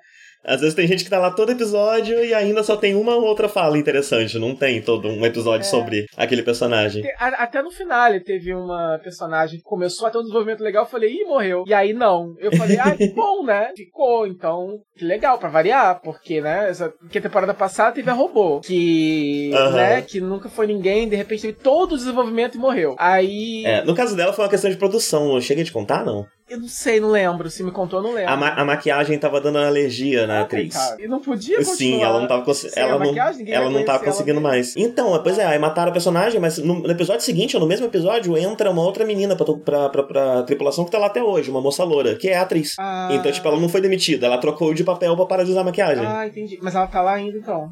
Tá lá ainda então, sim. Ah, entendi. A mesma atriz, mas é outra personagem. É, já, o dessa, já o dessa temporada eu já não tenho certeza se foi um caso parecido, não sei. Ou se foi uma decisão mesmo. Mas sim, acontece a mesma coisa, né? Um personagem que tava lá bem de leve, de repente ganha todo um destaque para ir embora. Uhum. Mas bem, entrando na questão dos spoilers, é... o que eu ia falar sobre a Dira é que Discovery tá se especializando num novo trope, né? Você tem um trope clássico, Bury Your Gays, que é o personagem gay morrer, né? Então, sempre que ele encontra alguém ou começa a namorar, ou enfim, um dos dois morre, ou morre os dois. É... E o Star Trek está se, se Discovery está se, se, especializando no Reviver Gays, né? Porque a gente já teve. e aparentemente vai acontecer a mesma coisa com, com o namorado de Adira, né? Uhum. Ah, o final da temporada deixa no ar essa possibilidade que Gray vai conseguir se materializar, sair da cabeça de Adira, o que é ótimo, porque é a mesma história de novo, né? Eu acho interessante que você tem. E assim, ao mesmo tempo, é parte desse desse, dessa dança né, que a série precisa fazer para fazer justamente o que você disse, né? Como discutir esses assuntos é, sem você trabalhar com a com, com preconceito ou com qualquer coisa do tipo, já que isso não existe no universo de, de Star Trek. Então você coloca eles para compartilhar um outro elemento. No caso de ambos, o elemento acaba sendo o fato deles de, de, de, de, serem personagens queer que perdem um, um, um, um, é, um parceiro, mas continuam tendo contato com esse parceiro mesmo depois da morte dele e eventualmente ele volta, né? É, é isso que os, os, dois arcos são exatamente o mesmo. Então é um jeito de relacionar esses personagens sem falar que eles estão se relacionando porque eles são queer, já que teoricamente eles não precisam é, se unir dessa forma, né? Eles são só, é, eles não estão sofrendo a opressão que a gente sofre hoje em dia, né? É, então eles não podem ter esse sofrimento em comum, eles precisam ter outro sofrimento comum. Mas ao mesmo tempo é, muito esquisito, né? Ver a história se repetir. É. Eu não tenho muita certeza sobre o que eu acho disso. Mas espero que seja só esses dois, né? Que não seja temporada sim, temporada não, tem um casal gay que, que só existe, só se comunica dentro da cabeça. É, eu não sei, eu acho estranho. Eu acho que é uma. É uma. É uma. Eu acho que é um. É um, é um, tipo, é um vício de roteirista de, de Hollywood de, ter, de ser obrigado a contar essas histórias de amor eterno que supera a morte, não sei o quê. E eles estão acostumados a contar esse tipo, muito acostumados a contar esse tipo de história. Só que aí eles, eles esquecem de levar em consideração que, nesse caso, são personagens queer e que eles estão lidando com outras tropes além dessa, né? É, uhum. de, de, então, tipo assim, ah, você quer falar de amores que desafiam a morte, mas aí, no caso, vai fazer isso com outros personagens, entendeu? Nesse caso, tá falando de personagens uhum. queer que já tem morte demais no currículo. Então, é. agora é mais interessante falar, já que quer falar de, de morte, pô, então vamos falar então do personagem queer, que olha só que interessante, o parceiro dele morreu, ou dela morreu, ou dele morreu, e aí a pessoa encontra outra pessoa. Olha que, que inovador. Uhum, sim. A pessoa sim. Porque fica sempre esse, esse climinha no ar de que, tipo, olha, ele é viado, mas é monogâmico, pelo menos, viu? É. Vai casar na igreja. fica muito esse, esse climão, é, né? E todos, pedindo... todos todos os. Pedindo desculpa. Todos os personagens queer de Star Trek entram nessa, nessa, nessa característica, é. né? De, de Discovery. É. Então, tipo assim, olha só, a pessoa não precisa ficar provando que ela pertence a uma só para sempre, pro resto da vida, só porque, entendeu? E, tipo assim, e no caso é, de Adira, é porque a gente esquece, né? Porque esse povo de televisão parece mais velho do que é, né? Se bem que é, são, ali no caso são, são atores jovens mesmo, eu acho, né? Mas. É... Eu acho que sim. A, a, personagem tem 16 anos, eu acho, né? Aí eu acho que é. eles querem passar essa ideia de realmente aquele amor adolescente, né? Aquela coisa meio crepúsculo, eu acho, né? Aquela coisa meio visceral e tal. Só que aí. Aí não sei, tipo assim. E a, porra, vocês já fizeram isso, tipo assim desapega dessa ideia. É, a, a repetição é o principal agravante, é, né? Eu acho que é isso. Eu, eu, eu, tô com déjà vu, mas acho que a gente não comentou isso no ar. Eu comentei com vocês em off mesmo no é. WhatsApp. É porque. Blue Del Bairro tem, tem 23 anos. Nossa. 40 é uma juventude que é, que é um pouco mais velha do que aparenta. Riverdale, é isso que vocês tinham que fazer, ao invés de ficar já, já o Gray tem 19. Não, ah, o Gray tá. é um pouco mais próximo da idade do personagem. Ah, tá. Mas ambos têm cara de, de novinho. É... Sim. Mas aí o que acontece? É... Enfim, é... a impressão que dá é, de novo, parece uma dessas ideias que o roteirista, tipo assim, tem e não consegue se libertar, entendeu? Tipo assim, nossa, essa ideia é muito boa, eu não consigo, tipo assim, eu tenho que escrever isso. Tipo assim, tipo, não, cara, mas a gente já usou essa ideia. Ai, mas eu não consigo ter outra. Vai ter que ser isso, entendeu? Uhum. Tipo, caralho, mano, só desapega, entendeu? E aí, pra quê? Só pra ter uma. Só pra temporada que vem ter, tipo assim, todo um arco Wibbly Wobbly esquisito pra poder o Grey voltar à vida de uma forma super pseudo-science, sabe? Sim. Que não vai fazer sentido nenhum, que nem o Rio também. Que voltou foi interessante de ver, não fez o menor sentido, eu nem lembro mais como é que foi que voltou. Eu sei que rolou um casulo. Nossa, não, ele sai de. Ele sai, ele sai de dentro de um casulo, é, né? Foi, assim. tipo, a parada dos esporos, aí um casulo, e aí a consciência dele tava presa nos, na rede micelial. E aí não fez o menor sentido, né? Porque como que é. Né? Não fez o menor sentido. Eu só sei que o, uhum. o Klingon lá quebrou o pescoço dele, né? Não tinha como a consciência dele ter sido upada pra lugar nenhum.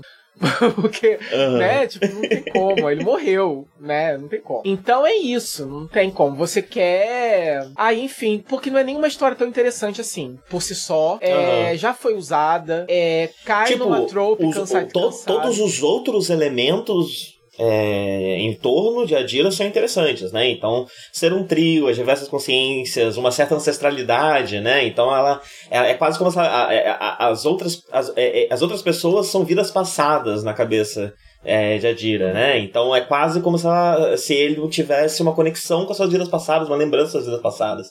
Então tem essa característica um pouco de ancestralidade, uma coisa interessante para si, que enriquece até a raça dos trios. Uhum. Não sei o quanto isso já foi trabalhado na série, né? uhum. né? É, mas escolher isso para tratar é interessante. Uhum. Tudo isso é muito interessante, né?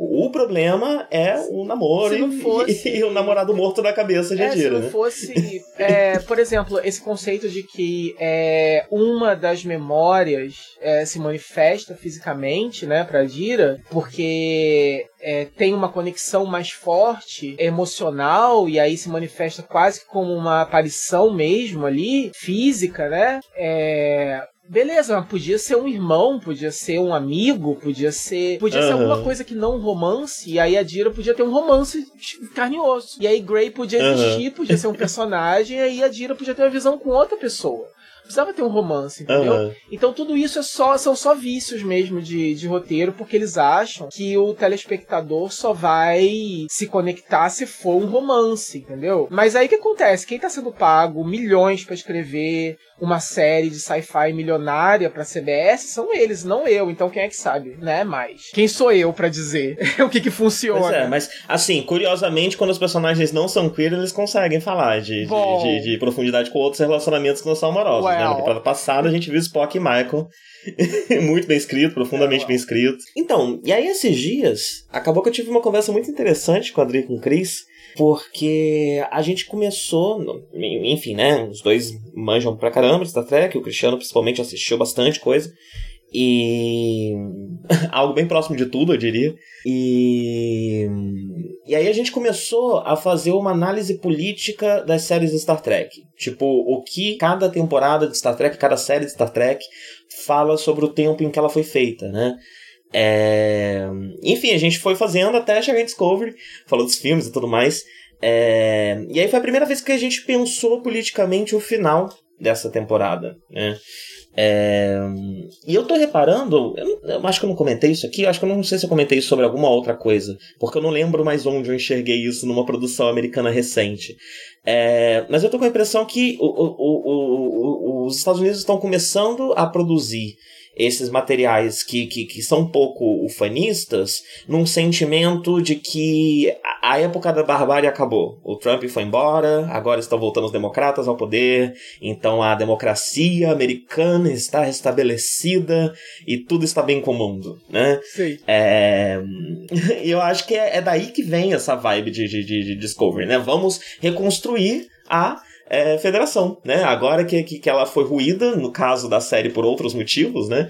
É, apesar da própria série, nas suas temporadas passadas, estar falando, de certa forma, de uma questão trampista, porque o, o universo espelho não está ali à toa, né? Ele é um reflexo, da, então, é um reflexo negativo da própria sociedade. É, apesar da série conversar sobre isso, né? Aqui o que, o que causa essa, essa ruptura, essa, essa queda da federação é, é quase um acaso, né? É, mas esse sentimento de vamos reconstruir e buscar esse futuro maravilhoso que deixamos para trás é, me parece muito com o sentimento político agora, nesse momento, é, nos Estados Unidos, né? Com um Trump que vai embora e um, e um Biden que assume para fazer o, a política democrata. É, e o interessante é que, junto com essa ideologia é, democrata, né, com essa com esse, com esse essa exaltação desse, desse pensamento, vem também um, um, uma venda do uma venda do tipo de intervenção que os democratas gostam de fazer na política internacional e na política como um todo, né? É, mais de uma vez em Star Trek, as raças alienígenas já foram apresentadas como metáforas para povos específicos do nosso mundo. Né?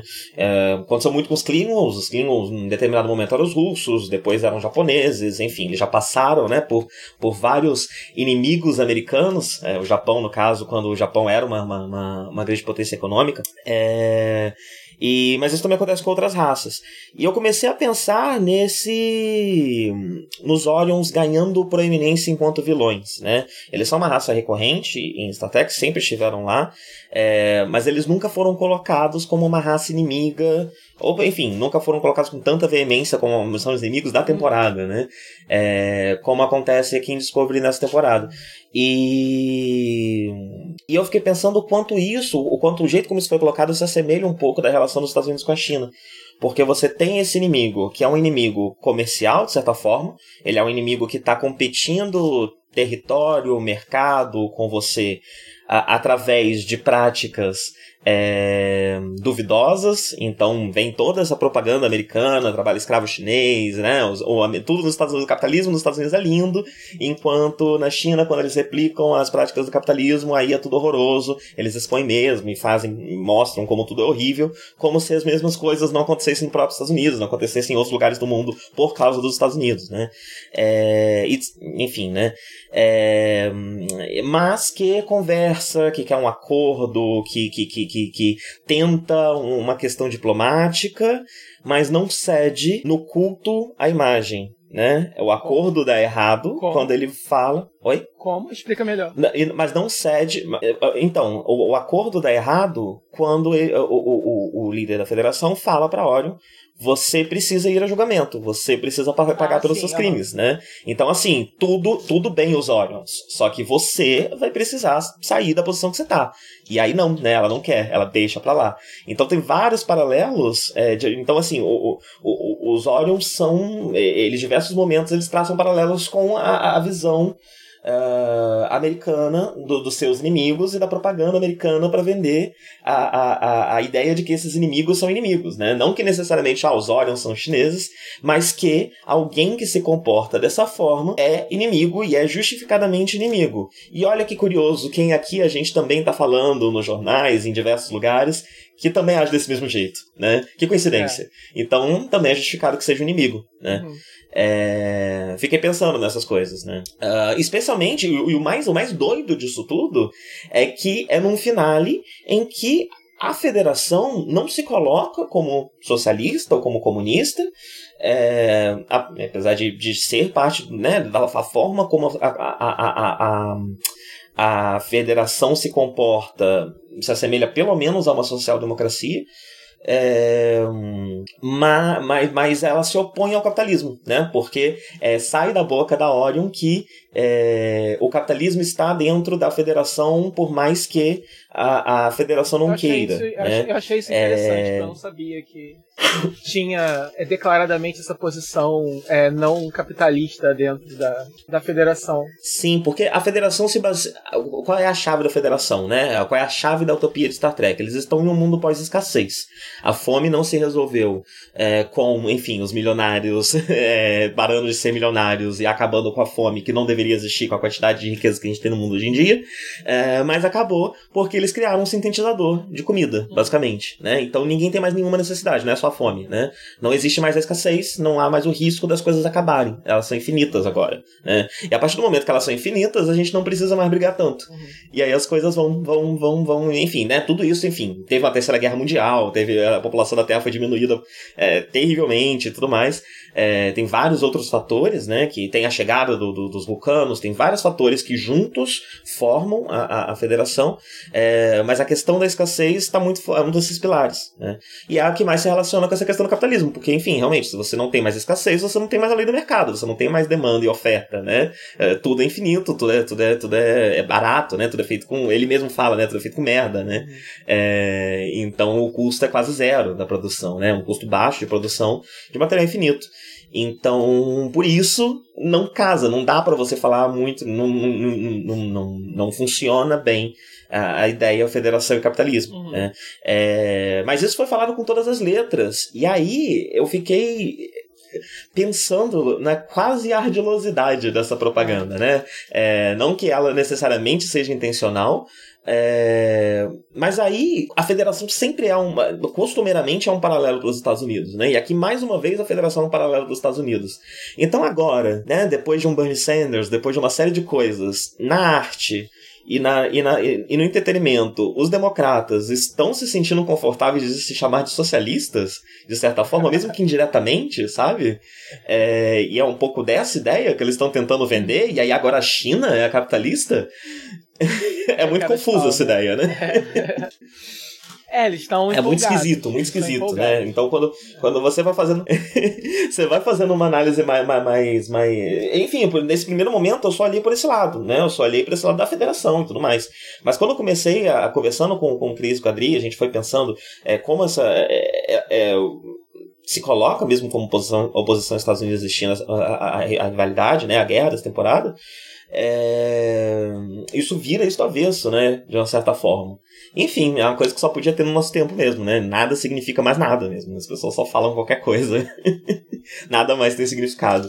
É, eu achei interessante a, a esse, esse twistzinho no final, porque eu não esperava a Osira, ela. Eu não esperava que ela fosse ser, tipo assim, a grande antagonista, digamos assim, no final. Eu achava que ela ia ser só uma uhum, antagonista. É, porque para mim tudo ia se resumir só a questão de descobrir o que foi a combustão mesmo. É.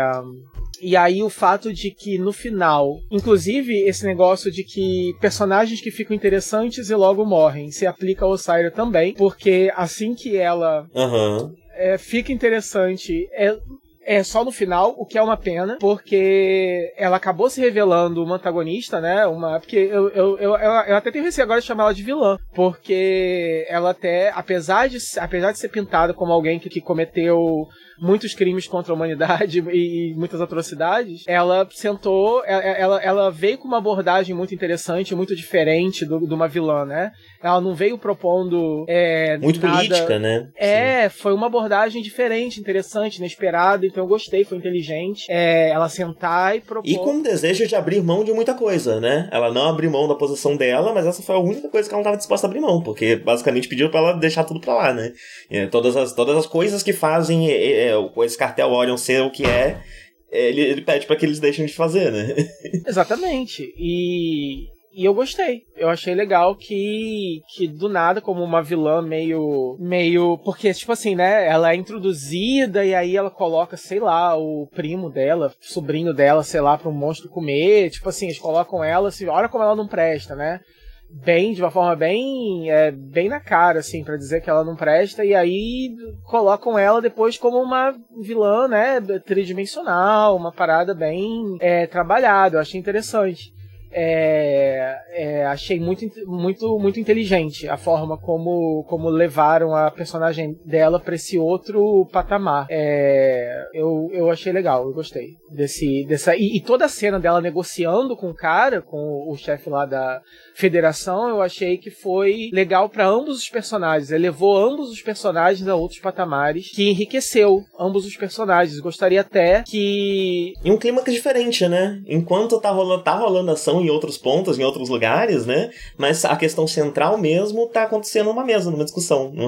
Uma questão puramente Exatamente. política. Exatamente. Né? E como Star Trek é político também, eu achei legal que eles, eles, eles tiveram cuidado de não só planejar essa cena, é, plantar essa cena ali, tiveram cuidado e tiveram cuidado de escrever bem essa cena também. A execução dela foi boa. O diálogo foi interessante, foi bem escrito, a negociação foi bem escrita, não foi uma coisa que você você vê ali que o cara é, ele é apresentado como um negociador, como um diplomata e você vê no diálogo que ele é bom no que ele faz, porque eu acreditei que uhum. eu tava ali vendo realmente o cara numa situação impossível, é uma negociação muito difícil e ele tava levando bem. Inclusive dois ótimos negociadores, né? Ela, ela também, é muito, boa, boa né? quer dizer, é, é uma situação quase impossível para ambos os é, personagens e ambos foram muito bem. Eu, eu, eu gostei muito dessa cena e isso é para mim é e eu sou uma pessoa que você sabe que eu adoro, né, cena de ação, adoro porrada, eu adoro tudo. Uhum. E para mim o melhor do final foi isso, foi na verdade isso que salvou o final para mim. É, foi essa foi uhum. essa sequência de, de negociação, foi um dos pontos altos para mim.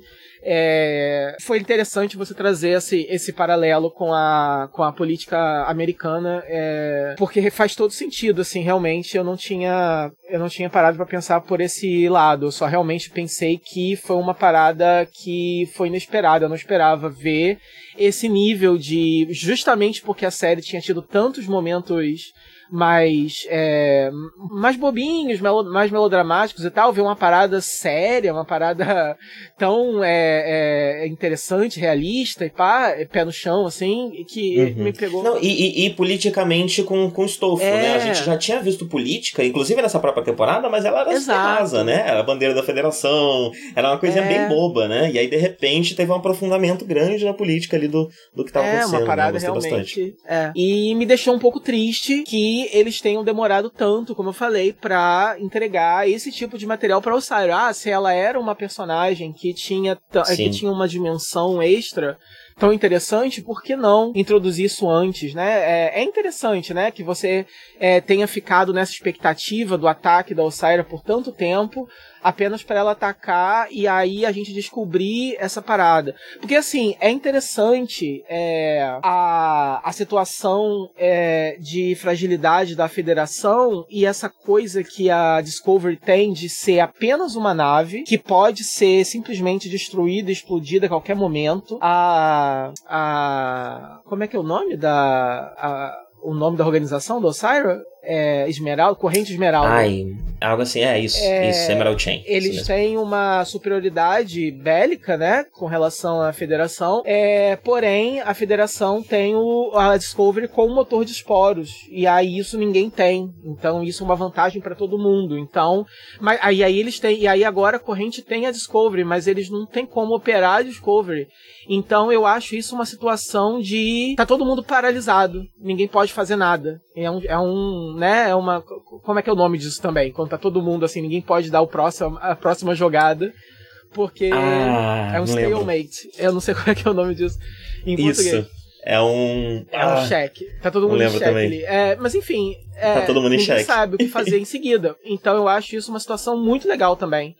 É, porque é um suspense real ali mesmo. Ninguém sabe, ninguém pode Com fazer certeza. nada. É, porque nenhum lado pode simplesmente destruir o outro por uma questão realmente de impossibilidade ali numérica e porque tem todo mundo ali precisa proteger aquele bem ali físico que é a porcaria da Discovery. Então eu acho que é uma questão que ninguém pode nem dizer que é uma trapaça da série, de que. Porque a galera reclama muito de que. Ai, porque é tudo sobre a Michael, é tudo sobre. Não, mas ali eles conseguiram construir bem uma situação em que a, Disco... a série se chama Star Trek Discovery. E a, e a coisa mais importante ali é Discovery. É a nave Discovery. Mas aí vocês criaram uma situação uhum. em que a Discovery é naturalmente a coisa mais importante. Porque é, ué. Fazer o quê? Porque ela porque está numa situação Sim. em que ela tem o único motor capaz de, de ir para qualquer lugar da galáxia e é uma coisa que não tá rolando mais, né? Que, porque eles não têm como mais viajar em dobra porque tem uma escassez de, de lítio, que é a matéria usada para enfim, viajar. Então. Sim, o combustível. Então é isso. Então eu acho que foi toda uma situação muito bem, muito inteligente, muito bem planejada. E enfim, essa, essa discussão dos dois foi muito. Foi muito. muito interessante. Eu gostei bastante. Sim, você falou da morte da Ozaia, eu lembrei que o Rin também morreu, né? O, o Andoriano. E eu queria que ele tivesse sobrevivido só pela possibilidade da gente ter um Andoriano na nave, né? porque tá diminuindo a quantidade de alienígena nessa, nessa ponte, né? O, a, a, a, a Cyborg foi embora, a outra foi embora também nessa temporada, aí o Saru agora, não sei muito bem quando que volta, acho que a próxima temporada começa um pouquinho sem Saru. O Saru é... tá na é. série porque o, o Doug Jones já apareceu, né, da, fazendo no Instagram, com, com maquiagem, etc. Inclusive apareceu ele fazendo um post dele raspando a cabeça, ele falando. Fazendo um post sobre a entrega dele ao personagem, falando, né? Ele não precisaria fazer isso. Que, que bom que ele é, tá na não, série, né? Ele comenta, ainda, né? Porque né? senão o personagem teria sido write-off, né? Ele teria sido só. É, não, ele tá na série, mas é, o povo tá se perguntando qual vai ser exatamente a função dele, porque ele não vai ser demovido, é, né? Ele, não vai, ele, ele, chegou a capitão, ele não vai, ele não vai virar é, primeiro oficial de novo, né? É, então. É, o natural seria ou ele virar almirante ou ele ser transferido pra capitanear outra nave. É. Acho que seria isso. Ou a, ou a Michael faz merda, como sempre, e deixa de ser capitã. É. Pode ser também. Porque a Michael só tem duas possibilidades. Ou ela acerta tudo muito, muito acertadinho, ou ela erra feio pra caralho, né? É. Eu não sei, eu acho que agora que finalmente ela é a capitã, eles não vão fazer isso com a personagem dela, de tirar ela da, da do posto tão cedo de novo. E ela vai continuar fazendo merda, com Sim. certeza. Ah, não, até, até porque, né, o Saru ele foi. Em Star Trek nunca tivemos um capitão alienígena, ah. né? Na, na, numa série principal. E aí a gente teve o Saru uhum. por um tempinho. Mas a Michael também é, eu acho, a primeira capitã negra. Não. Teve um tem o, a primeira mulher negra, capitã, com certeza. Mulher sim, negra? Sim, teve, teve. Ah. Mas mulher, é, mulher não mulher, não. É, é, o Cisco? Acho que é o Cisco que é o capitão. Eu, acho, lembro, que, acho Deep, que é. é. Deep Space Nine é... tinha, tinha um capitão negro, não é isso? Isso, ele não é, é, Eu acho que ele não era exatamente capitão, porque Deep Space Nine é sobre uma ah. base, né? Mas não, não sei se ele é capitão. É, mas sim, o, o, a figura de autoridade da série era um homem negro, sim. Então realmente não é. Mas é a primeira mulher negra capitã, né? Então também é, é um marco pra série, principalmente para uma série que foi marcante por, por trazer mulheres negras pra televisão americana, é. né? É, a personagem da Aurora é importantíssima, né? É. Pra, pra para enfim, uma referência, uma representatividade para muita gente, né? Para atores uhum. famosos, para Whoopi Goldberg, para um monte de gente, né? É realmente uma a presença dela lá por si só já é revolucionária, né? Então, é, é algo importante para a série, né? Então também tem esse outro fator, né? É, você falou que as pessoas xingam a Michael. Eu não gosto muito da Michael também, uhum. na real. eu, eu fiquei muito puto com ela nesse mas final. Mas eu acredito. Mano. Eu acho que mas, ela foi muito injusta mas, mas com os é Tá, eu acredito que é, os seus motivos sejam mais coerentes do que o motivo. As pessoas odeiam a Michael porque é, por dois motivos básicos só. Odeiam porque falam que ela chora demais, aí eu acho injusto. Não acho que ela chora acho que até ela chora de menos, porque as situações que eles se metem, eu tava embaixo da cama chorando o dia inteiro. É... Sim, é. Você falou de que, que, comparavam com outras séries, né? É, Discovery, a gente tem uma, uma, uma, tripulação numa quantidade de perrengue que, que, que você Exato, não vê as outras séries pô, tanto assim, né? 200 anos. é um perrengue atrás do outro. Né? É, e porque dizem que é o Michael Show, né? Que é tudo sobre ela. Aí me falta um pouco de conhecimento uhum. das outras séries para dizer. É, mas eu acho que o capitão, ou porque assim, o capitão da série geralmente é o protagonista. A Michael não era capitã, mas ela é a protagonista da série. Geralmente o protagonista ele tem mesmo mais destaque do que os outros, né? Não sei. É, mas até que Sim, a, com certeza. é que em Star Trek é mais comum você ter ali um elenco central, umas três a cinco pessoas que são quase co-protagonistas, né? E a gente não tem isso em Discovery. Então acho que esse, esse sentimento que o pessoal tem é meio por causa disso. É, e costumava ser o que, que mais me incomodava da Michael. É, e, e, ela, é, tipo, ela se dá muito bem, né? Ela, ela tem uma certa sorte. Ela, ela faz loucuras e de vez em quando dá ela certo. É Jack né? Bauer. É, e aí ela sempre é, muito. Ela é meio que Oi? Jack Bauer, né? É, Porque... é ela é a figura mais central um pouco e ela faz um monte de merda e todo mundo vai contra ela e aí no final dá certo e a galera passa um pano, né? Olha, você fez merda, deu certo, ok, não faça de novo. Ela, ok. Aí depois ela faz merda de novo. Sim. então era mais isso que me incomodava na personagem. E aí nessa temporada tem essa paixão dela pela federação, né? Ela daria um tiro na do própria nada. mãe para salvar a federação. Do nada, né? Do nada. Sim. Todo mundo do nada. Ninguém foi é, tão. Que eu acho ninguém, que... ninguém nunca foi tão apaixonado assim pela instituição. Pelo menos isso nunca foi um plot point na série todo mundo. Foi, foi o que a gente comentou também, Sim. eu acho, no outro bloco, não sei. Mas todo mundo sempre foi é, sempre cumpriu o seu dever para com o seu trabalho muito bem. É, mas ninguém nunca, a federação nunca foi esse objeto de, de devoção religiosa tão grande como foi agora, Sim. né? E aí você podia, e não, assim, só completar, você podia até uhum.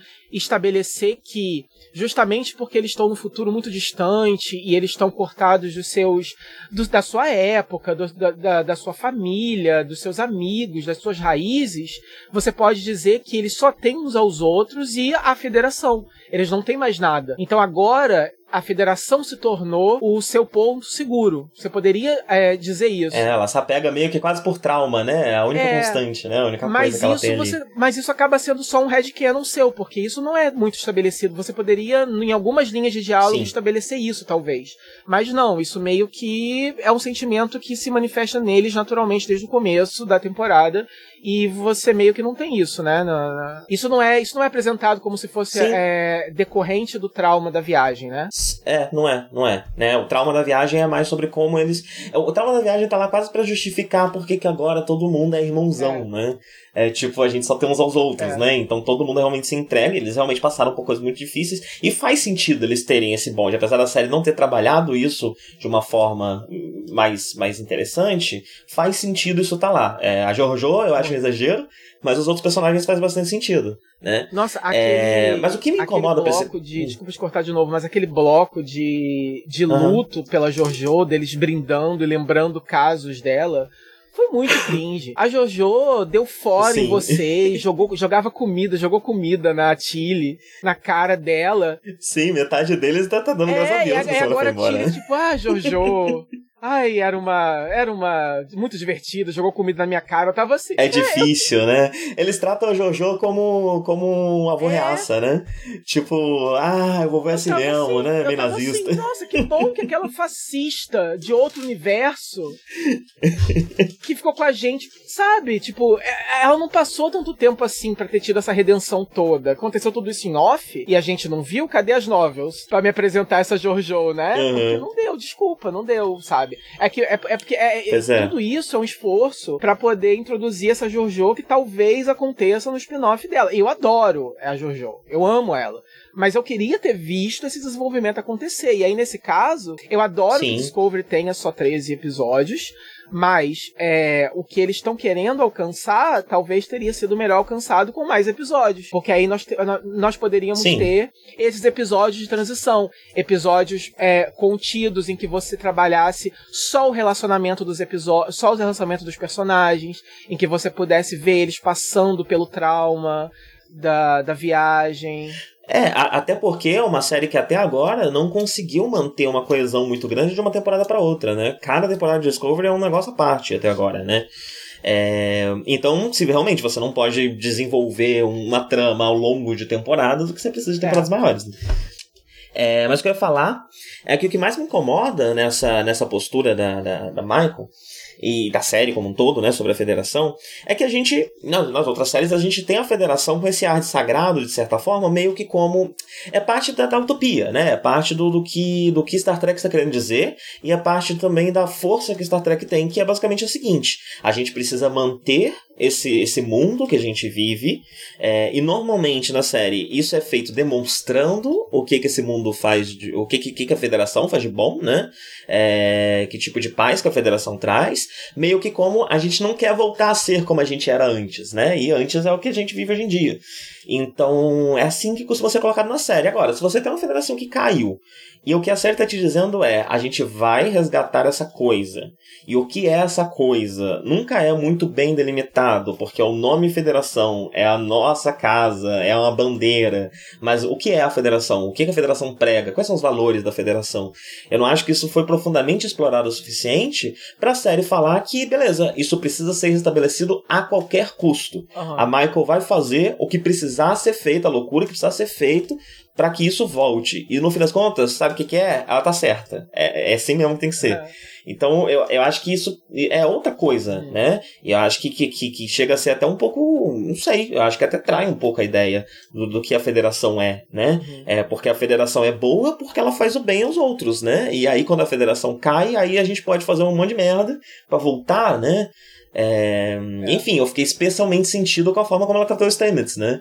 É, tipo, ah, legal que você tá tendo aí um drama pessoal, foda-se, a federação acima de tudo. É, sempre acho uma, uma ideia, é uma ideia complicada, uma coisa difícil. Mas é né? isso que eu tava falando sobre a série é, ter boas ideias de assim, do da onde ela quer chegar e aí não saber direito o que fazer para chegar lá. Então o que acontece? Eles queriam criar um momento de uma decisão difícil em que a Michael tem que colocar a missão na frente da amizade. E aí, para colocar um uhum. racha ali entre ela e o Stamets. Colocar uma coisa difícil. Colocar a sua protagonista numa uhum. decisão. Provavelmente vai ser um tema pra próxima temporada, né? Eles terminam Exato. meio brigados. Então, colocar ali uma decisão moral muito difícil para Michael e colocar até a Michael numa, numa ótica até meio hipócrita. Então, a Michael que, que tá acostumada a colocar tudo a perder por causa de algo pessoal, ela coloca tudo a perder para ir lá resgatar o Book, sei lá, né? Porque sim, porque é, um, porque, uhum. porque é o cara que ela sim. gosta. Mas sim, aí. Sim. É, se é ela que gosta, é, mas pode. Aí agora que é a família do outro cara, não. Aí a missão tem que vir primeiro. Eles querem provocar essa reação em você. Mas aí não interessa que isso meio que não faz sentido, entendeu? Porque a Michael que a gente uhum, conhece colocaria tudo a perder para poder salvar a família do amigo dela, entendeu? Então por que, agora ela não tá fazendo sim. isso? Então é isso. Eles querem, sim, eles querem chegar num, num, determinado momento, mas eles não têm tempo, não têm o planejamento para poder ir fazer isso de forma coerente. Então eu gostei, eu gostei do momento dramático, sim, da Michael tomar essa decisão difícil, e como eu falei, eu gosto de 24 horas, eu adoro esses momentos, isso é muito Jack Bauer, isso é totalmente Jack Bauer, entendeu? Uhum. Você chegar e fazer uma coisa assim, muito uhum. do nada, que deixa todo mundo chocado, você fala assim, o quê? Ela vai colocar o cara numa nave, ela vai é, desacordar o cara e botar o cara numa nave pro cara não fazer o negócio que ele quer fazer e botar ele para fora, sei lá. Enquanto ela pode Exato. fazer o que bem quiser, né? Ela mesma já furou uma série de limitações que imporam a ela para fazer Exato. o que ela bem entende. Eu acho legal isso. Você coloca o protagonista numa coisa difícil, você pinta ele em cores é, que não são muito agradáveis, desafia a sua percepção, te coloca ele para não gostar tanto assim dele. Isso é legal, mas é, você precisa ter cuidado para não colocar ele também como um doido incoerente, porque uma coisa é você é, é uma coisa é você ter um protagonista com falhas, outra coisa é você ter um protagonista completamente incoerente. Que aí por que por que, que, uhum. por que essa pessoa foi promovida a capitão de alguma coisa? Se ele claramente é um desequilibrado, né? Se é tão estável, né? É, não tem como. Por que, que eu, por que, que eu não sou capitão da Discovery então? Eu sou desequilibrado também. É, eu... Pois é. E aí, agora, enquanto a, gente, enquanto a gente falava, eu pensei num desdobramento interessante, né? Que a próxima temporada pode ter. É, se o Saru volta, a gente tem uma questão política de quem é o capitão da Discovery. E talvez fosse interessante ver uma tripulação dividida entre Team Michael e Team Saru. Uhum. E quem eles queriam que fosse capitão, né? E, e, e, aí trabalhar uma questão mais política, mais interna, do mesmo jeito como a cena política no final dessa temporada foi uma das coisas mais interessantes. Talvez fosse interessante trabalhar a política dentro da própria Discovery, né? E a própria forma como a Discovery envolvendo a tripulação inteira, de certa forma, e não só uma decisão do, do capitão, do primeiro oficial, do, da, da, da liderança, né? É, acho que seria legal. Até porque eu tô assistindo Black Sails agora, comecei a assistir, a gente tá jogando Aventura de Pirata também, né? E eu acho que é um tema interessante para tripulações, né? As naves de Star Trek elas são muito pensadas como navios. E, e, a série constantemente traz tropos de, de histórias de embarcação, tanto de histórias de pirata, como histórias que envolvem navios como um todo, né? É, e, e, esse é um tropo interessante, né? Que é meio que, que a votação para quem vai ser o capitão, um certo, quase um, um, motim, né? Não é, no caso de aqui não vai ser um motim, mas uma espécie de, uhum. de julgamento, de, de decisão é, que envolva toda a tripulação. Não sei se a série vai para esse lado, porque eu nem sei se isso faz sentido dentro da federação é. e dentro de Star Trek, mas é algo que eu gostaria de ver. Foi a ideia que eu tive aqui, achei interessante. Seria bem legal. Eu não sei, porque, pelo menos na cena final, a tripulação parece bem felizinha que a, que a Michael tá lá. Sim, é, menos os Stamets. É o único que tá eu não tá sei, o, o Saru, eu imagino que o povo tá teorizando que talvez ele assuma algum tipo de cargo diplomático agora dentro da federação. Ele continue participando, uhum. mas agora no núcleo da federação mesmo. Faz sentido ele ser promovido para almirante, é. né? E aí ele vai trabalhar lá é. com aquele maluco, né? É... Eu espero que aquele que aquele doido como é que é o nome? Que o bebezão lá não apareça, ele é meio chato. Quem é o, o bebezão? O outro da, do, da, da raça dele, como é que é o nome? Do, do, do ah, sim, sim, sim, sim. O que causou a combustão? Eles são. Ah, esqueci é, o nome, mas sim, é, tá ligado. Ele é legal, eu achei legal uh, o motivo todo, mas é isso, né? Já foi. São Kelpins. É legal, já foi. Não são quero Kelpins. mais dele, não. sim, sim, acho, acho, acho que pode ser sim. já era, porque ele fica por causa disso, né? Ele vai ele acha que ele quer visitar o planeta dele, ele quer agora cuidar do, do carinha, ajudar o carinha agora a ser reintroduzido na. Enfim, na, no mundo, né? Na sociedade e tal. É, mas eu acho que tomara que não tenha um, um, agora todo um arco do Saru cuidando dessa criança. Porque vai ser meio chato. Uhum. Gosto... É que se aparecer seja um episódio, né? É... Só ele indo embora, ah, despedido e acabou. que seja em off, seja aqueles curtas que eles fazem entre uma temporada seria, e outra. Seria legal um episódio, eu acho que seria legal um episódio pra gente ver como tá o mundo dos Kelpin agora. Ah, né, não, sim. Que a gente sim. já viu como eles estão em relação à federação, é. mas a gente não sabe como o mundo deles está organizado é. agora, nesse momento. Então acho que isso é. pode ser interessante é, comparar um planeta que a gente viu anteriormente com um planeta agora, né? É, mas num um arco é. eu acho exagero. Inclusive, é, aquele. O que eu falei daquele antepenúltimo episódio, que é na nave, em que eles entram na nave para achar o garoto e aí todos eles assumem outras formas, né? O, a simulação transformam eles em outras espécies, né? E foi uma desculpa interessante só para mostrar, só para dar um biscoito pro, pro Doug Jones e dar umas férias da maquiagem para ele, né? E poder mostrar ele atuando uhum. sem, a, sem a limitação da maquiagem, né? Poder, é, porque... Especialmente num episódio é, tão dramático, e né? Maqui aquela maquiagem limita muito. Ele, ele, ele assim, é, é até uma prova do quão bom ator ele é, né? Porque o Saru consegue passar muita emoção numa maquiagem que não deixa ele passar expressão nenhuma, na verdade. Ele tem sempre uma cara só e você esquece, uhum. porque ele realmente consegue passar muita emoção. E aí você vê que ele realmente é um ator de verdade. Ele, ele, ele atua. Ele consegue ter, ele tem expressão uhum. e tal. Mas foi. Mas foi meio idiota, porque a gente sabe que só fizeram isso pra isso. Mas assim, o interessante é que o computador diz para eles o seguinte: que como o. Como o garoto nunca teve contato com, a, com outras espécies e tal, com o mundo de verdade, o computador ajusta a, a, a imagem deles para coisas que. para espécies que ele conhece e tal. Só que, se o Saru é um Kelpien também, e o, e o garoto é um Kelpien, não faria sentido deixar o Saru sendo Kelpien? Tipo assim, o único Kelpien que entra lá. Ah, yeah. essa parte, essa parte eu só pensei, ah, Tecnobel, vou pra explicar, é, não, deixa pra lá. Beleza, entendeu? Frente. Assim, eu não, não, sei se faz qualquer sentido. É, aquele negócio, não, não é... sei, vai ver tá com defeito a nave? É, não, não é, sei. então.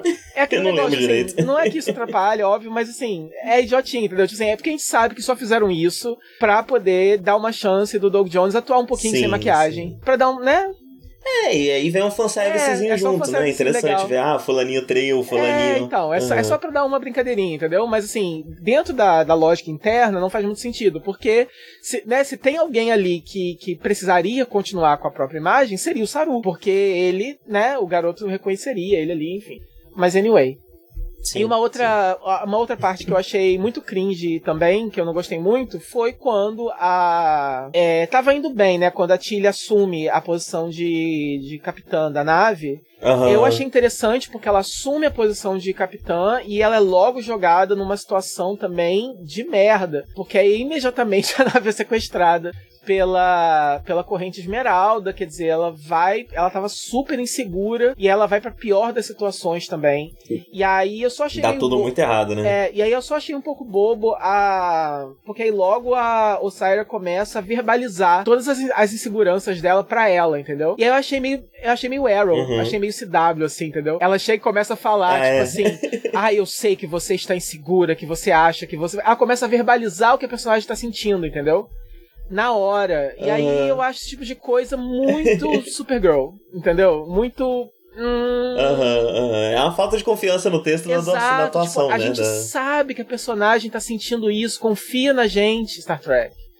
Não precisa, entendeu? Então, assim, é indo um pouco assim porque eu espero de uma nova temporada, eu espero que eu espero isso, eu espero que os momentos, porque assim, o momento, eu gosto muito dos momentos. Eu acho que os atores dessa série são muito bons e eu acho que uhum. é, o roteiro, ele é bem intencionado e quando ele é bom, ele é bom mas ele precisa de uma mão um pouco mais firme para não resvalar tanto Sim, assim. Sim, ele é muito estável, inconsistente. É, né? exato. Tipo assim, segura um pouco, galera. Não vai tanto assim pro melodrama, não. Confia um pouco na gente, entendeu? Seja um pouquinho mais firme. Você pode ser. tipo assim, você não precisa ser é, tão é, cínico é, e tão é, super sério e super olha como nós somos um drama de primeira classe, como era na primeira temporada. Não precisa ser isso. Você pode ser mais inocente e mais idealista e mais fantasioso, não tem problema. Você pode ter essa pegada mais clássica, não tem problema. A gente precisa disso. Essa é a marca Star Trek, então você pode abraçar as suas próprias raízes, mas você também não precisa ser bobo, não precisa ser melodramático, não precisa ser, entendeu? Você pode fazer uma construção. Não precisa ser exato, barato, né? Exato. Enfim.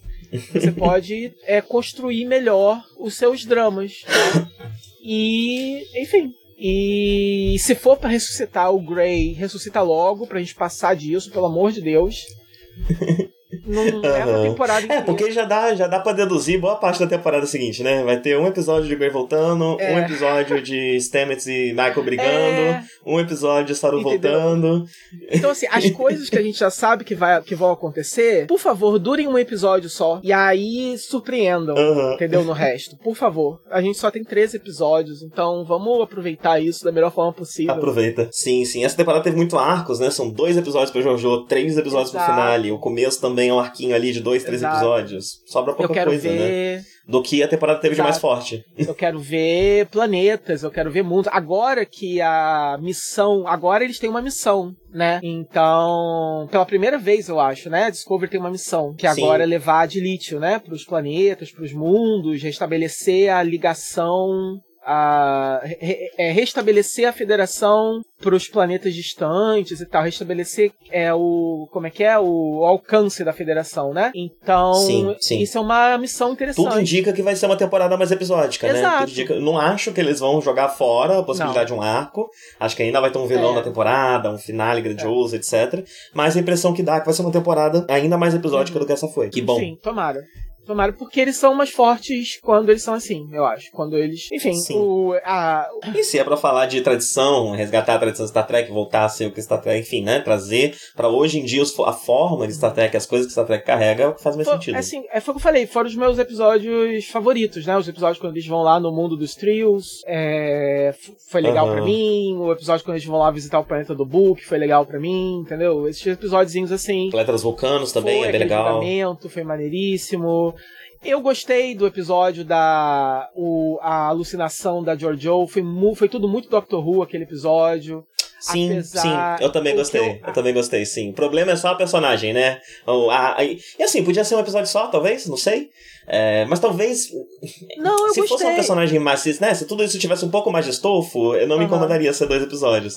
Mas sim, eu gosto de todo o arco, de tudo que acontece nele, tirando a, a, a, vira, a virada brusca. Então, a única, coisa, a única coisa problemática desse episódio para mim é isso: é o, é o chororô da despedida, como se ela significasse muita coisa para todo mundo, né? Mas até a atuação deles nesse momento. Tipo, ela com a Michael até faz algum sentido. O problema é, é o resto, né? É. Da tripulação mas mas é, eu gostei, por exemplo, que toda a, a breguice do, da Terra Paralela lá, da Terra Espelho, foi assim. Eles foram com tudo, sem medo de ser feliz. E eu adoro, né? Eu adoro. Eu adoro. E assim, é uma. É uma a Terra Espelho. É Terra Espelho que fala, né? Mirror Universe. Universo Espelho. É o Universo Espelho. Esse Universo isso, Espelho, isso. ele é completamente impraticável. N não tem como aquilo Sim, existir. ele não ia durar. Porque não tem regra. As pessoas, elas se matam nos corredores. Não tem como. Você tá. né? As pessoas estão armando complô umas contra as outras o tempo inteiro. Não tem como um governo existir dessa forma. E eu acho isso o máximo. e tem Sim, assim. Mas é por assim isso que os governos de extrema-direita não duram é... muito tempo no poder, né? Né? Eventualmente é. eles, se não são derrubados, se derrubam sozinhos, porque tá sempre um apunhalando os outros nas costas é. o tempo inteiro. E assim, é uma delícia. E tem assim, o episódio. Eu falei direita ou esquerda? Eu quis dizer direita. direita eu não tenho muita certeza, eu devo ter é, errado o lado. Foi extrema direita. Tá bom. Eu acho. É, bom, que fique claro aqui que ele falou de direita. É, e tem aquele momento. Tem momentos bonitos, naquele momento que aparece a Giorgio com uma coroa e um sol, eu acho que é um sol atrás dela e tal. Tipo, tem umas coisas assim. É tudo uhum, muito grande. Esse, é o né? esse é o melodrama que combina. Porque aí você tá, né, no mundo em que essa lógica funciona, né? Então. É o melodrama que você curte é, também, né? É, porque aí, é, porque aí funciona, é todo o universo que funciona nessa lógica, e é uma parada visual que vem junto, então, assim, isso aí eu gostei. F é, funcionou melhor do que aquele arco espelho da primeira temporada. Porque aí agora é tudo. Sim. Enfim, enfim, eu gostei bastante. E, tipo, mesmo a primeira parte, né, quando eles, eles vão pra um planeta, aí eles chegam num planeta, tem uma porta com carinha de terno lendo um jornal. Aí é uma coisa anacrônica, interessante, uhum. né? É tudo muito legal. Foi tudo muito interessante esses, esses episódios. Sim, e aquilo é um nod, eu acho que a série clássica. Eu acho que aquele é um, então, um episódio da série eu clássica. Li, é, eu li alguns, é, eu li. Eu cheguei a ler no, no Reddit aí da vida umas explicações, já esqueci agora, mas parece que sim. É na série clássica, sim. É cidade, cidade no, na beira ah, não vou lembrar o nome do, do, do, do, episódio, mas é um episódio muito bom. O episódio do final da, da primeira temporada eu assisti, eu acho. Aham. Tenho quase certeza. Eu gostei bastante. E, e você sabe que aquele médico, aquele cara da. aquele velhinho de óculos que fica aparecendo, ele é um diretor famoso? Que não tava fazendo ah, é? nada. É? Ele é. Como é que é o nome dele? Ai meu Deus do céu. É, ele é o. É o diretor da Mosca? David Cronenberg. Gente, é? É, é Caramba, é, sério? É o David Cronenberg, é. Ele tava em casa, assim, É ele mesmo, nada. assim, é, procurando o nome é. dele aqui. Caramba! Ele falou que tava de boas em casa, sem fazer nada, aí ligaram pra ele, ele foi. E ele adorou, falou que se quiserem chamar mais vezes, me liga, tô, tô fazendo nada mesmo. Deve ser muito divertido, né? É, ele falou um troco aí que eu tô ganhando, adorei. Sou Adorei, fã. Deu pouco Fez trabalho. otimamente bem o personagem. Quando quiserem me chamar aí, tô aí. E aí foi super legal. Eu gostei do personagem também. E e é isso. Achei bem legal. Sim, sim. Agora vamos. Enfim, a terceira temporada. A segunda temporada ainda é minha favorita de Discovery, foi o que eu gostei mais. É, é mas a terceira temporada vem com essa promessa, essa possibilidade de um, de um resgate de coisas que eu queria ver mesmo na uhum. série de Star Trek. E apesar da gente ter muito Star Trek na televisão agora, a gente não tem um Star Trek clássico na uhum. televisão agora, né? Star Trek nos moldes clássicos. Uhum. Então é legal a uh, Discovery estar tá se aproximando mais disso. Eu. Eu gostei bastante também. Eu. Eu acho que a gente. A gente falou, né, no, no bloco que the que a gente gravou da, da primeira vez e que a galera acabou de ouvir, mas eu só vou dar uma reiterada aqui que eu não lembro se eu deixei claro. Porque você falou, né, que o final de Picar foi uhum. meio rocambólico, mas eu só queria dizer que eu gostei bastante de Picar. Eu não sei se eu deixei isso claro o suficiente. Uhum. Eu gostei muito. Sim, tirando, tirando o final também tá, gostei, gostei bastante. Não sei, não, se, eu não sei se, claro se eu deixei claro, eu gostei muito do final também. eu gostei muito de tudo. Eu não, eu não, entendo muito bem, eu não lembro direito, eu não vou poder entrar em detalhes específicos aqui. Eu achei tudo muito divertido. É, eu tô feliz com a situação, com o status de Star Trek no momento, apesar de tudo. Mas é, eu acho que eu ainda prefiro também a segunda temporada é, de Discovery. É, apesar também de da Não, E Star Trek é muito bom, né? O fato da gente ter uma quantidade enorme de Star Trek é. agora na televisão acontecendo, né? É um negócio fascinante. Mesmo que tenha vários problemas, várias questões, né? É, é fascinante. É. Ah, eu fico feliz que esteja acontecendo. Eu acho que a única, a única, a único produto de Star Trek que eu realmente não, não vingou para mim, eu não pretendo assistir é o Lower Decks, o desenho. Eu só vi um episódio mesmo. Não... Ah, eu assisti. É, acho que você comentou que você assistiu. Que você eu assisti. Assistiu, né? Eu não pretendo continuar, é. não. Eu achei. Eu achei simpatiquinho, né? Tipo, sei lá, como, como, como humor, não é exatamente o, o foco dele, mas é interessante. Pra, enfim, só pra ver o universo Star Trek por um outro, outro ângulo, formas, né? né? É a coisa, eu acho que é o grande forte da série. de outras Oi? formas, né? Sim, sim. Você vê como é uma outra outro lado da nave que você raramente vê, né? É. Eu acho interessante, como eu falei, tem os curtas que eles fazem, inclusive os curtas que vêm entre a, a, a, segunda e a terceira eu não cheguei a ver ainda, mas eu até pretendo. São legais também, alguns deles são animados, outros são live action. É, são formas legais também deles expandirem alguns personagens, algumas histórias, é, enfim, menores, são legal, é legal também. Uhum. Enfim, a Star Trek, infelizmente, só E tá parece, no... esses, esses segundo curtas entre a segunda e a terceira temporada também serviram um pouco para testar coisas, né? Porque tem algum. Acho que tem mais de uma história que você passa na, na Discovery do Pike, né? E aí logo depois veio o anúncio de que a, série do Pike estava em produção, né? Então acho que também serve para quase como pilotinhos de ideias, enfim, Vai né? Explorar Pike. coisas ali e ver o que funciona e o que não funciona. Sim, você não tá ligado? Sei. Vai ser ele aonde? Anunciaram. Vai ser ele na Discovery? Não, na Discovery não, desculpa. Na, na Enterprise, depois que ele vai embora. Antes dele, antes dele, do... dele ter o destino trágico dele. Ele na Enterprise antes do Kirk. Isso. Isso. Que tem tipo uns 10 anos, né, de ah, distância é. entre ele na Enterprise e o Kirk na Enterprise. É tipo isso, sim. Vai se chamar Star Trek Strange New Worlds. Mas com Spock e tudo? Ah, aí eu já não tenho certeza. eu não sei nem se já chegaram nesses detalhes, mas eu diria que sim. Com Spock, né, a Number One. E, e o Pike, que, que é meio que o trio que a Discovery tá nesse momento, que a Enterprise tá nesse momento, né? Seria legal, eu gostei muito do Pike, desse Pike. Sim, aí né, com, com essa são é Discovery, Picard, Lower Decks e anunciado ainda Strange New Worlds e a série da, da JoJo, né? São cinco séries de Star Trek na televisão, nunca teve tanto. É. No momento estamos em três. Três já aconteceu. Mas daqui a pouco vai ser mais de três. E tudo isso graças ao streaming Se tudo der certo. Porque se fosse televisão convencional, é, né? isso não estaria acontecendo. Pois é, pois é. Enquanto isso, no cinema continua parado. Ninguém sabe o que o que vai rolar. Sim, eu não acho que Kelvin continue, né? Eu acho que se retomarem o cinema, vão retomar de outro jeito. Ah, eu queria que continuasse, eu gosto daquele elenco. Ah, não, sim, com certeza, seria legal, mas eu acho que já tá impraticável já. Tipo, boa parte do elenco já disse que não tá afim, já partiu pra outra, uhum. o filme tá agarrado, enfim, eu não sei se ia rolar não, viu? É. Tinha, né, aquele roteiro do Tarantino, né? Não, é, tinha... Aquela história que o Tarantino tava fazendo o roteiro da próxima, do próximo filme. Tinha, tinha três, tinha três coisas diferentes acontecendo. Tinha a parada do, do Tarantino, que ninguém sabia, ninguém sabe o que que é, que meio que morreu na praia, nunca foi para frente. Tinha o filme oficial mesmo, que chegou a ser anunciado, que ia ser dirigido por uma mulher, que ia ser, que foi big news, porque ia ser o primeiro, né, dirigido por uma mulher, blá blá blá, mas aí, aí eles uhum. iam trazer de volta o ia, ia, ia trazer de volta, se não me engano, o pai do, do Capitão Kirk, né? Que, que ia ter um plot envolvendo viagem no tempo. Aí o pai dele que morre no primeiro filme, né? Que eu acho que é o Chris, o Chris Hemsworth, uhum. que interpreta, se não me engano.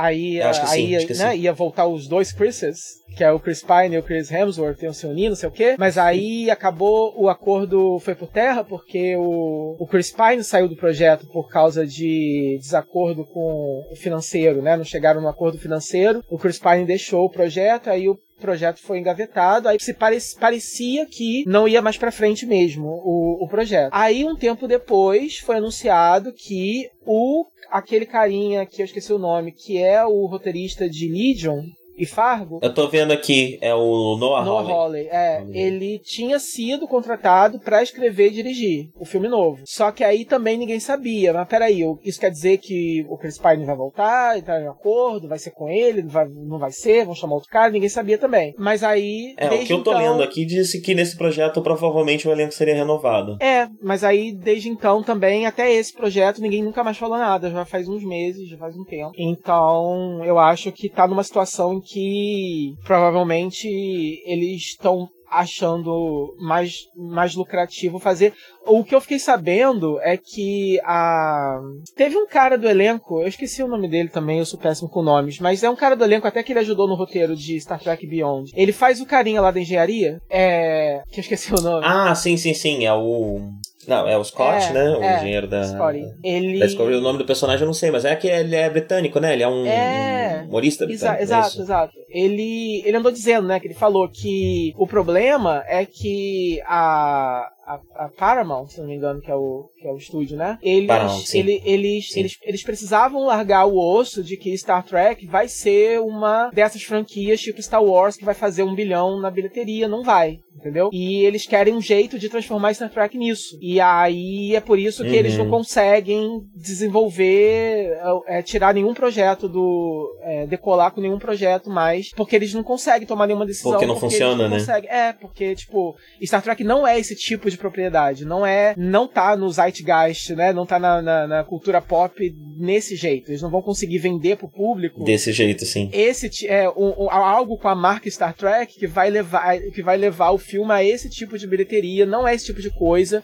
Eles tinham que se conformar em fazer um filme é, menor eu, eu... Pra, pra outro nicho. Uhum. E aí eles não querem fazer isso. Então agora parece que os esforços estão mesmo concentrados na TV mesmo. E eu acho que não é uma prioridade para ninguém no momento fazer filme. Por isso que não, ninguém tá muito empolgado, eu acho, em levar pra frente. Sim, você tá falando do Simon Pegg. Simon o nome Pegg. dele. Simon Pegg. E, e assim, isso que você tá falando, né? É, eu não sei direito como que é a, impressão de Star Trek hoje em dia que as pessoas têm, mas na minha geração era uma coisa antiga, velha, chata, burocrática, falação, esse tipo de coisa, pra né? também. Não era o, o, os filmes de ação cheios de coisa acontecendo. Não, era uma coisa que você, você assistia porque você queria pensar, conversar, sei lá. É. então, não sei, não sei se isso ainda persiste, né? Especialmente depois do filme, dos filmes da Kelvin é, e também nas séries novas, né, que ainda são bem mais bombásticas do que é, Star Trek era antigamente. Mas foi a visão que eu cresci, né? E eu suspeito que ainda esteja muito aí no Zeitgeist, muito na visão que, que, que o grande público tem da, da, da é. franquia. Eu acho que. Menor ou maior escala. Os filmes que saíram, né, da, da Kelvin foram sucessos, né, de bilheteria e tal. Mas eu acho que é isso. Eu acho que eles não alcançaram as alturas que o estúdio, as ambições que o estúdio tinha pra marca, né? Não foram. Eles querem um, um hit tipo Star Wars, tipo o filme da Marvel. É isso que eles querem, né? E não é isso uhum. exatamente que eles estão alcançando. Então, na, pelo menos na opinião do, que, que o Simon Pegg deu nessa entrevista que eu li, é que eles tinham que largar esse osso e meio que desistir dessa ambição com essa marca, entendeu? E que assim eles podiam continuar confortavelmente uhum. fazendo ótimos filmes que não vão ser. É, que não vão entrar no clube do bilhão, talvez, mas que vão ser ótimos filmes lucrativos, mas modestos. Sim. Mas bem, vamos encerrando que a gente já fez um puta especial Star Trek aqui. Se juntar os dois blocos, acho que a gente já tem quase duas horas de áudio. Sim. Estamos empolgados. É. Apesar de termos reclamado de várias coisas, eu acho que é um sinal, né? De que realmente foi uma temporada bastante positiva, né? tem bastante coisa aí que, se, se, se apesar de vários problemas, nos fez pensar em várias possibilidades, nos fez, enfim, é, querer ver várias eu coisas. Gosto. Eu, eu acho que. Eu, eu gosto porque. É, ruim não é. é eu gosto de sci-fi, eu gosto de. Eu gosto do, do, dos caminhos que eles estão tomando. É uma coisa que é uma coisa para mim que, que é, que, é, uma experiência é, comunal, porque aí é uma coisa que eu converso contigo, é uma coisa que eu assisto junto com o meu pai, então é uma coisa, é uma experiência para mim, né, que eu posso é, dividir com muitas pessoas e pessoas diferentes, né, em vários níveis diferentes. Uhum. Então, para mim, a, acaba sendo uma marca que é importante, né? Acaba sendo tipo o tipo que é com Doctor Who também. Então, para mim, uhum. eu tô feliz que, que, que esteja dando certo, que estão gravando a quarta temporada, já foi pré-renovado para quinta. Então, apesar do da, apesar de uma certa do, do, do puritanismo do, do, dos fanzoides, que isso sempre existe, é tá, tá sendo bem sucedido. Então, tá ótimo. Para mim tá ótimo. Sim, também acho. Daydream I fell asleep amid the flowers for a couple of hours on a beautiful day. Daydream. I dream of you amid the flowers for a couple of hours. Such a